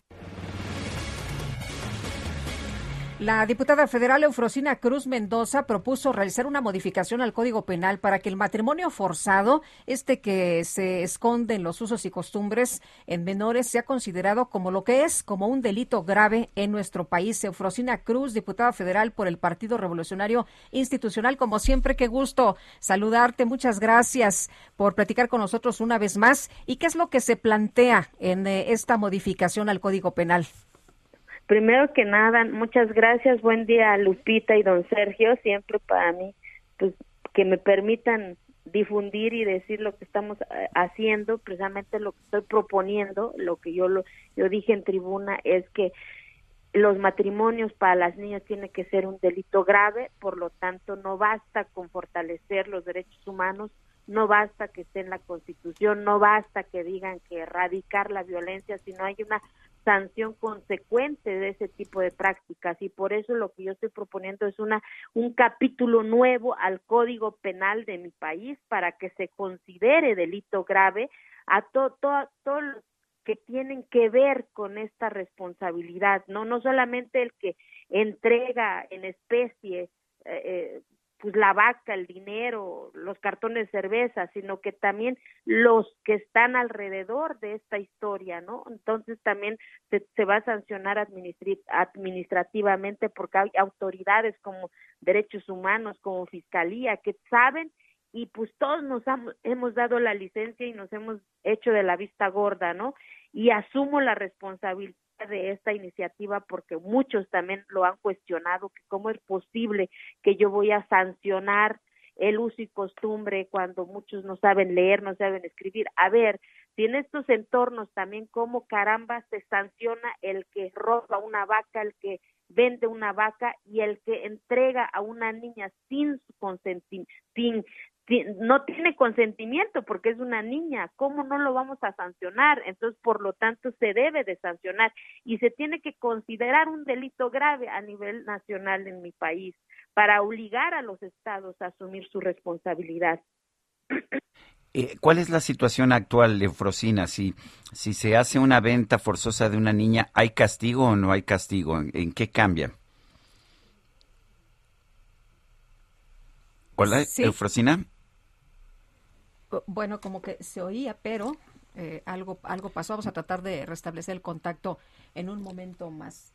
Eh, ¿Ya, ¿Ya está? ¿No? bueno. Adelante, sí. Oye, fíjate que mm, me llamó la atención un eh, tweet, es de eh, Noriteru Fukushima, y escribió hace unos días. Hola amigos de México, soy Noriteru Fukushima, nuevo embajador del Japón. Muy feliz de regresar a mi segunda patria. Soy el primer embajador japonés nacido en este bello país y me enorgullece poder servir para ambas naciones. Mucho gusto a mis paisanos, así que a nuestro paisano Noriteru Fukushima, pues le damos la bienvenida. Que por cierto, el embajador que nació aquí en México se llama Noriteru Jaime. Noriteru Jaime Fukushima. Así que, bueno, pues se acaba de ir pues el anterior embajador y, bueno, llega, llega este embajador nacido aquí en nuestro país. Bueno, ya está, ya está otra vez Eufrosina Cruz Mendoza en la línea telefónica, diputada. ¿Cuál es la situación legal actual, la que reemplazaría esta iniciativa? O sea, la, la gente tiene derecho a vender simple y sencillamente en matrimonio forzado a una niña y no hay castigo. Se supone que se supone que está prohibido, pero no hay una sanción. O sea, la Constitución dice que está prohibido, eh, eh, el Código Civil, pero el problema es que no, no, no hay una consecuencia, no hay una acción sancionatoria ante este tipo de, de, de, pues de prácticas que está alrededor de no solamente las comunidades, sino que en las colonias conurbadas, en las grandes ciudades también se da, pero nos hemos dado la licencia de no hacer nada. Nos indignamos todos cuando pasa una nota, cuando nos enteramos de un caso, pero cuando ya hay una propuesta, pues todos también nos espantamos de cómo es posible que vamos a sancionar, porque lo que estoy proponiendo es una sanción privativa de libertad de quienes estén involucrados en, en, este hecho, porque no puede ya haber, pues, eh, esa licencia de no hacer nada ante lo que hoy está sucediendo porque es una historia mía, porque es una historia de mis, abuelas, de mis tías, por lo tanto, es mi responsabilidad de tener esto y asumo la responsabilidad. Por eso estoy diciendo que tiene que ser a través del Código Penal Federal, porque no puede ser que el tráfico de drogas sea un delito federal y en cambio la venta o la entrega de una niña no sea un delito, es de una persona humana por lo tanto tiene que ser sancionado desde ahí mismo para poder detener, porque si no vamos a seguir hablando de lo mismo otros 10 años. Eufrosina, ¿cómo ve la situación de, de este que, que, pueda realmente cambiar? Porque en las comunidades pues hay muchos señores a los que no les gusta este tipo de cambios, ¿no? Pues lo que yo he dicho, no es posible que, que cuando hacen algún daño de un terreno o eh, roban una vaca o matan una vaca sin permiso, ahí sí saben que hay una consecuencia, ahí sí este, van a, a, la cárcel. Pues entonces tenemos que decirles que también cuando hagan este tipo de acciones va a haber una consecuencia y por eso es importante pues eh, pues que se apruebe esta iniciativa y lo acogió todos los grupos parlamentarios el día que lo presenté y de ahí pues, pues volverlo política pública, traducirlo en las lenguas que hay en el país, en cada comunidad, para que sepan que hay una acción consecuente. Es lo mismo que me dijeron hace 14 años cuando presenté la iniciativa en donde las mujeres no podían ejercer su derecho, que cómo era posible que no se iba a lograr. Y hoy puedo decir que en mi estado ya hay más de 30 presidentas municipales, que en mi pueblo ya la mitad forman parte del cabildo, que en mi pueblo ya hay dos prepas comunitarias, que las niñas ya no están. Entonces, por lo tanto, sí se puede con estas acciones este, preventivas, pero hay que hacerlo. Por eso hoy lo presenté y espero que esté aprobado y, y, darle seguimiento. Bien, Eufrosina Cruz, diputada federal por el PRI, muchas gracias como siempre por tomar nuestra llamada. No, al contrario, muchas gracias y usted, si ustedes me lo permiten, pues para darle seguimiento, porque esto no, no es una ley, esto es una causa y siempre ustedes me han abrazado en estas causas para poder lograrlo y, hacer lo que sea una ley y hacer lo que sea política pública, ¿no? Muy bien, muchas gracias, muy buenos días. Hasta luego. Son las nueve con cuarenta y nueve. En Soriana, la Navidad es muy de nosotros. Aprovecha todas las muñecas, figuras de acción y lanzadores Nerf al 20% de descuento. Sí, al 20% de descuento y hasta 12 meses sin intereses. Soriana, la de todos los mexicanos. A diciembre 13, aplican restricciones. Válido en Hiper y Super. Esta mañana el presidente López Obrador informó que ha estado en contacto con su homólogo de Ecuador, Guillermo Lazo, para hablar sobre la posible firma de un acuerdo comercial con ese país. Presidente Lazo, sí, de Ecuador hay dos temas ahí que tienen que ver polémicos, estamos buscando resolverlos. Uno es el camarón, que los productores o los que se dedican a la captura del camarón, al cultivo del camarón en México no quieren que haya este acuerdo porque se les va a perjudicar. Y el otro es el plátano, pero estamos buscando la forma eh, de que sí podamos firmar el acuerdo. Y la coordinadora de organización Agenda Migrante, Unice Rendón, denunció que detrás del accidente vial que dejó 55 migrantes muertos en Chiapas hay una red transnacional de tráfico de personas el, modus operandi de los traficantes es parte de la tragedia. El, el, abuso y la trata son parte de la cadena de terror que vulnera a estas personas que de por sí ya están vulneradas. Y bueno, el maltrato y la desvalorización con la que tratan a los migrantes, las condiciones en que los hacen viajar en este tráiler sin ninguna eh, consideración humana y la extorsión también de las que son víctimas eh, muchas veces estos migrantes, pues es atroz y esto se da porque es un buen negocio. El coordinador de Morena en el Senado, Ricardo Monreal, pidió fortalecer la transparencia en la designación de los candidatos de su partido a través de la encuesta. Propuso utilizar varios sondeos espejo no le gustan las encuestas al senador Monreal, pero dice, bueno, pues ya que estamos en esas, transparencia y espejos. Y en este espacio, el dirigente nacional de Morena, Mario Delgado, denunció que los militantes que no estén de acuerdo con el método de las encuestas, pues buscan, buscan imponer sus intereses personales. Aquellos que creen que su interés personal es más importante que el interés del proyecto de transformación nacional, pues siempre van a estar inconformes. La única encuesta que les gusta es aquella que, que ganaran, pero firman por escrito que están de acuerdo, que conocen eh, la metodología y que van a respetar. De entrada ahí pues son eh, personas pues que no respetan ni, su propia palabra. Entonces eh, sí habrá inconformes, eh, sin duda, pero traen otra idea detrás, no realmente no están comprometidos con lo que está pasando en nuestro país. El Tribunal Electoral de la Ciudad de México pidió al Instituto Electoral Capitalino investigar dos denuncias en contra de la jefa de gobierno, Claudia Sheinbaum, por una supuesta promoción personalizada con la tarjeta Mi Beca para empezar. Y una corte de apelaciones del Reino Unido anuló la decisión de un juez que había determinado no entregar en extradición a los Estados Unidos al fundador de Wikileaks, Julian Assange. Yo soy mexicano y orgullo lo tengo. Nací despreciando la vida y la muerte.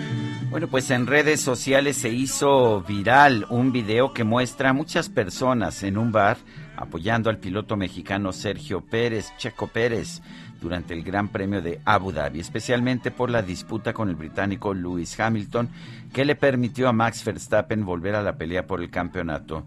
Lo curioso es que el video no, no fue grabado en México, sino en la India. ¿Cómo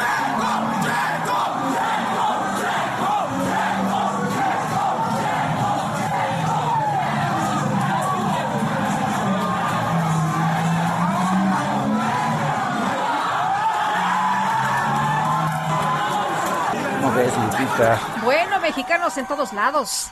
Pues yo no sé si son mexicanos o son gente de la India, Oh. que finalmente, pues, la verdad es que tuvo un gran desempeño. Lástima que al final no quedó en el podio, pero bueno. Vámonos con Alan Rodríguez, anda por allá en la Basílica de Guadalupe. Alan, ¿qué tal? Lupita Sergio, muy buenos días. Nos encontramos en estos momentos en el albergue instalado para todos los migrantes que han llegado en esta caravana en la Basílica de Guadalupe, en esta zona de la Casa del Peregrino. En este punto ya autoridades de la Secretaría de Salud han comenzado a atender a todas las personas que presenten algún tipo de padecimiento, a dar las recomendaciones de salud para evitar contagios y sobre todo a repartir cubrebocas entre todas las personas que se encuentran concentradas en este punto. También personal de la Comisión Nacional de los Derechos Humanos ya se encuentran levantando cualquier reporte por alguna situación que se haya presentado durante los enfrentamientos del día de ayer que intentaban evitar que los migrantes arribaran hacia esta zona de la Ciudad de México. También hace acto de presencia personal de la Secretaría de Seguridad Ciudadana quienes se encuentran en los alrededores para evitar cualquier incidencia. Y lo que podemos observar en estos momentos pues ya es el inicio de las actividades en esta eh, zona donde se encuentran los migrantes. Gracias. Gracias, Alan. Y se nos acabó el tiempo, Guadalupe. Vámonos entonces, que la pasen todos muy bien. Buena semana. Aquí nos escuchamos mañanita a las 7. Hasta entonces, gracias de todo corazón. Jamás aprenderé a vivir sin ti. Lo peor es que muy tarde compré. Heraldo Media Group presentó Sergio Sarmiento y Lupita Juárez por El Heraldo Radio.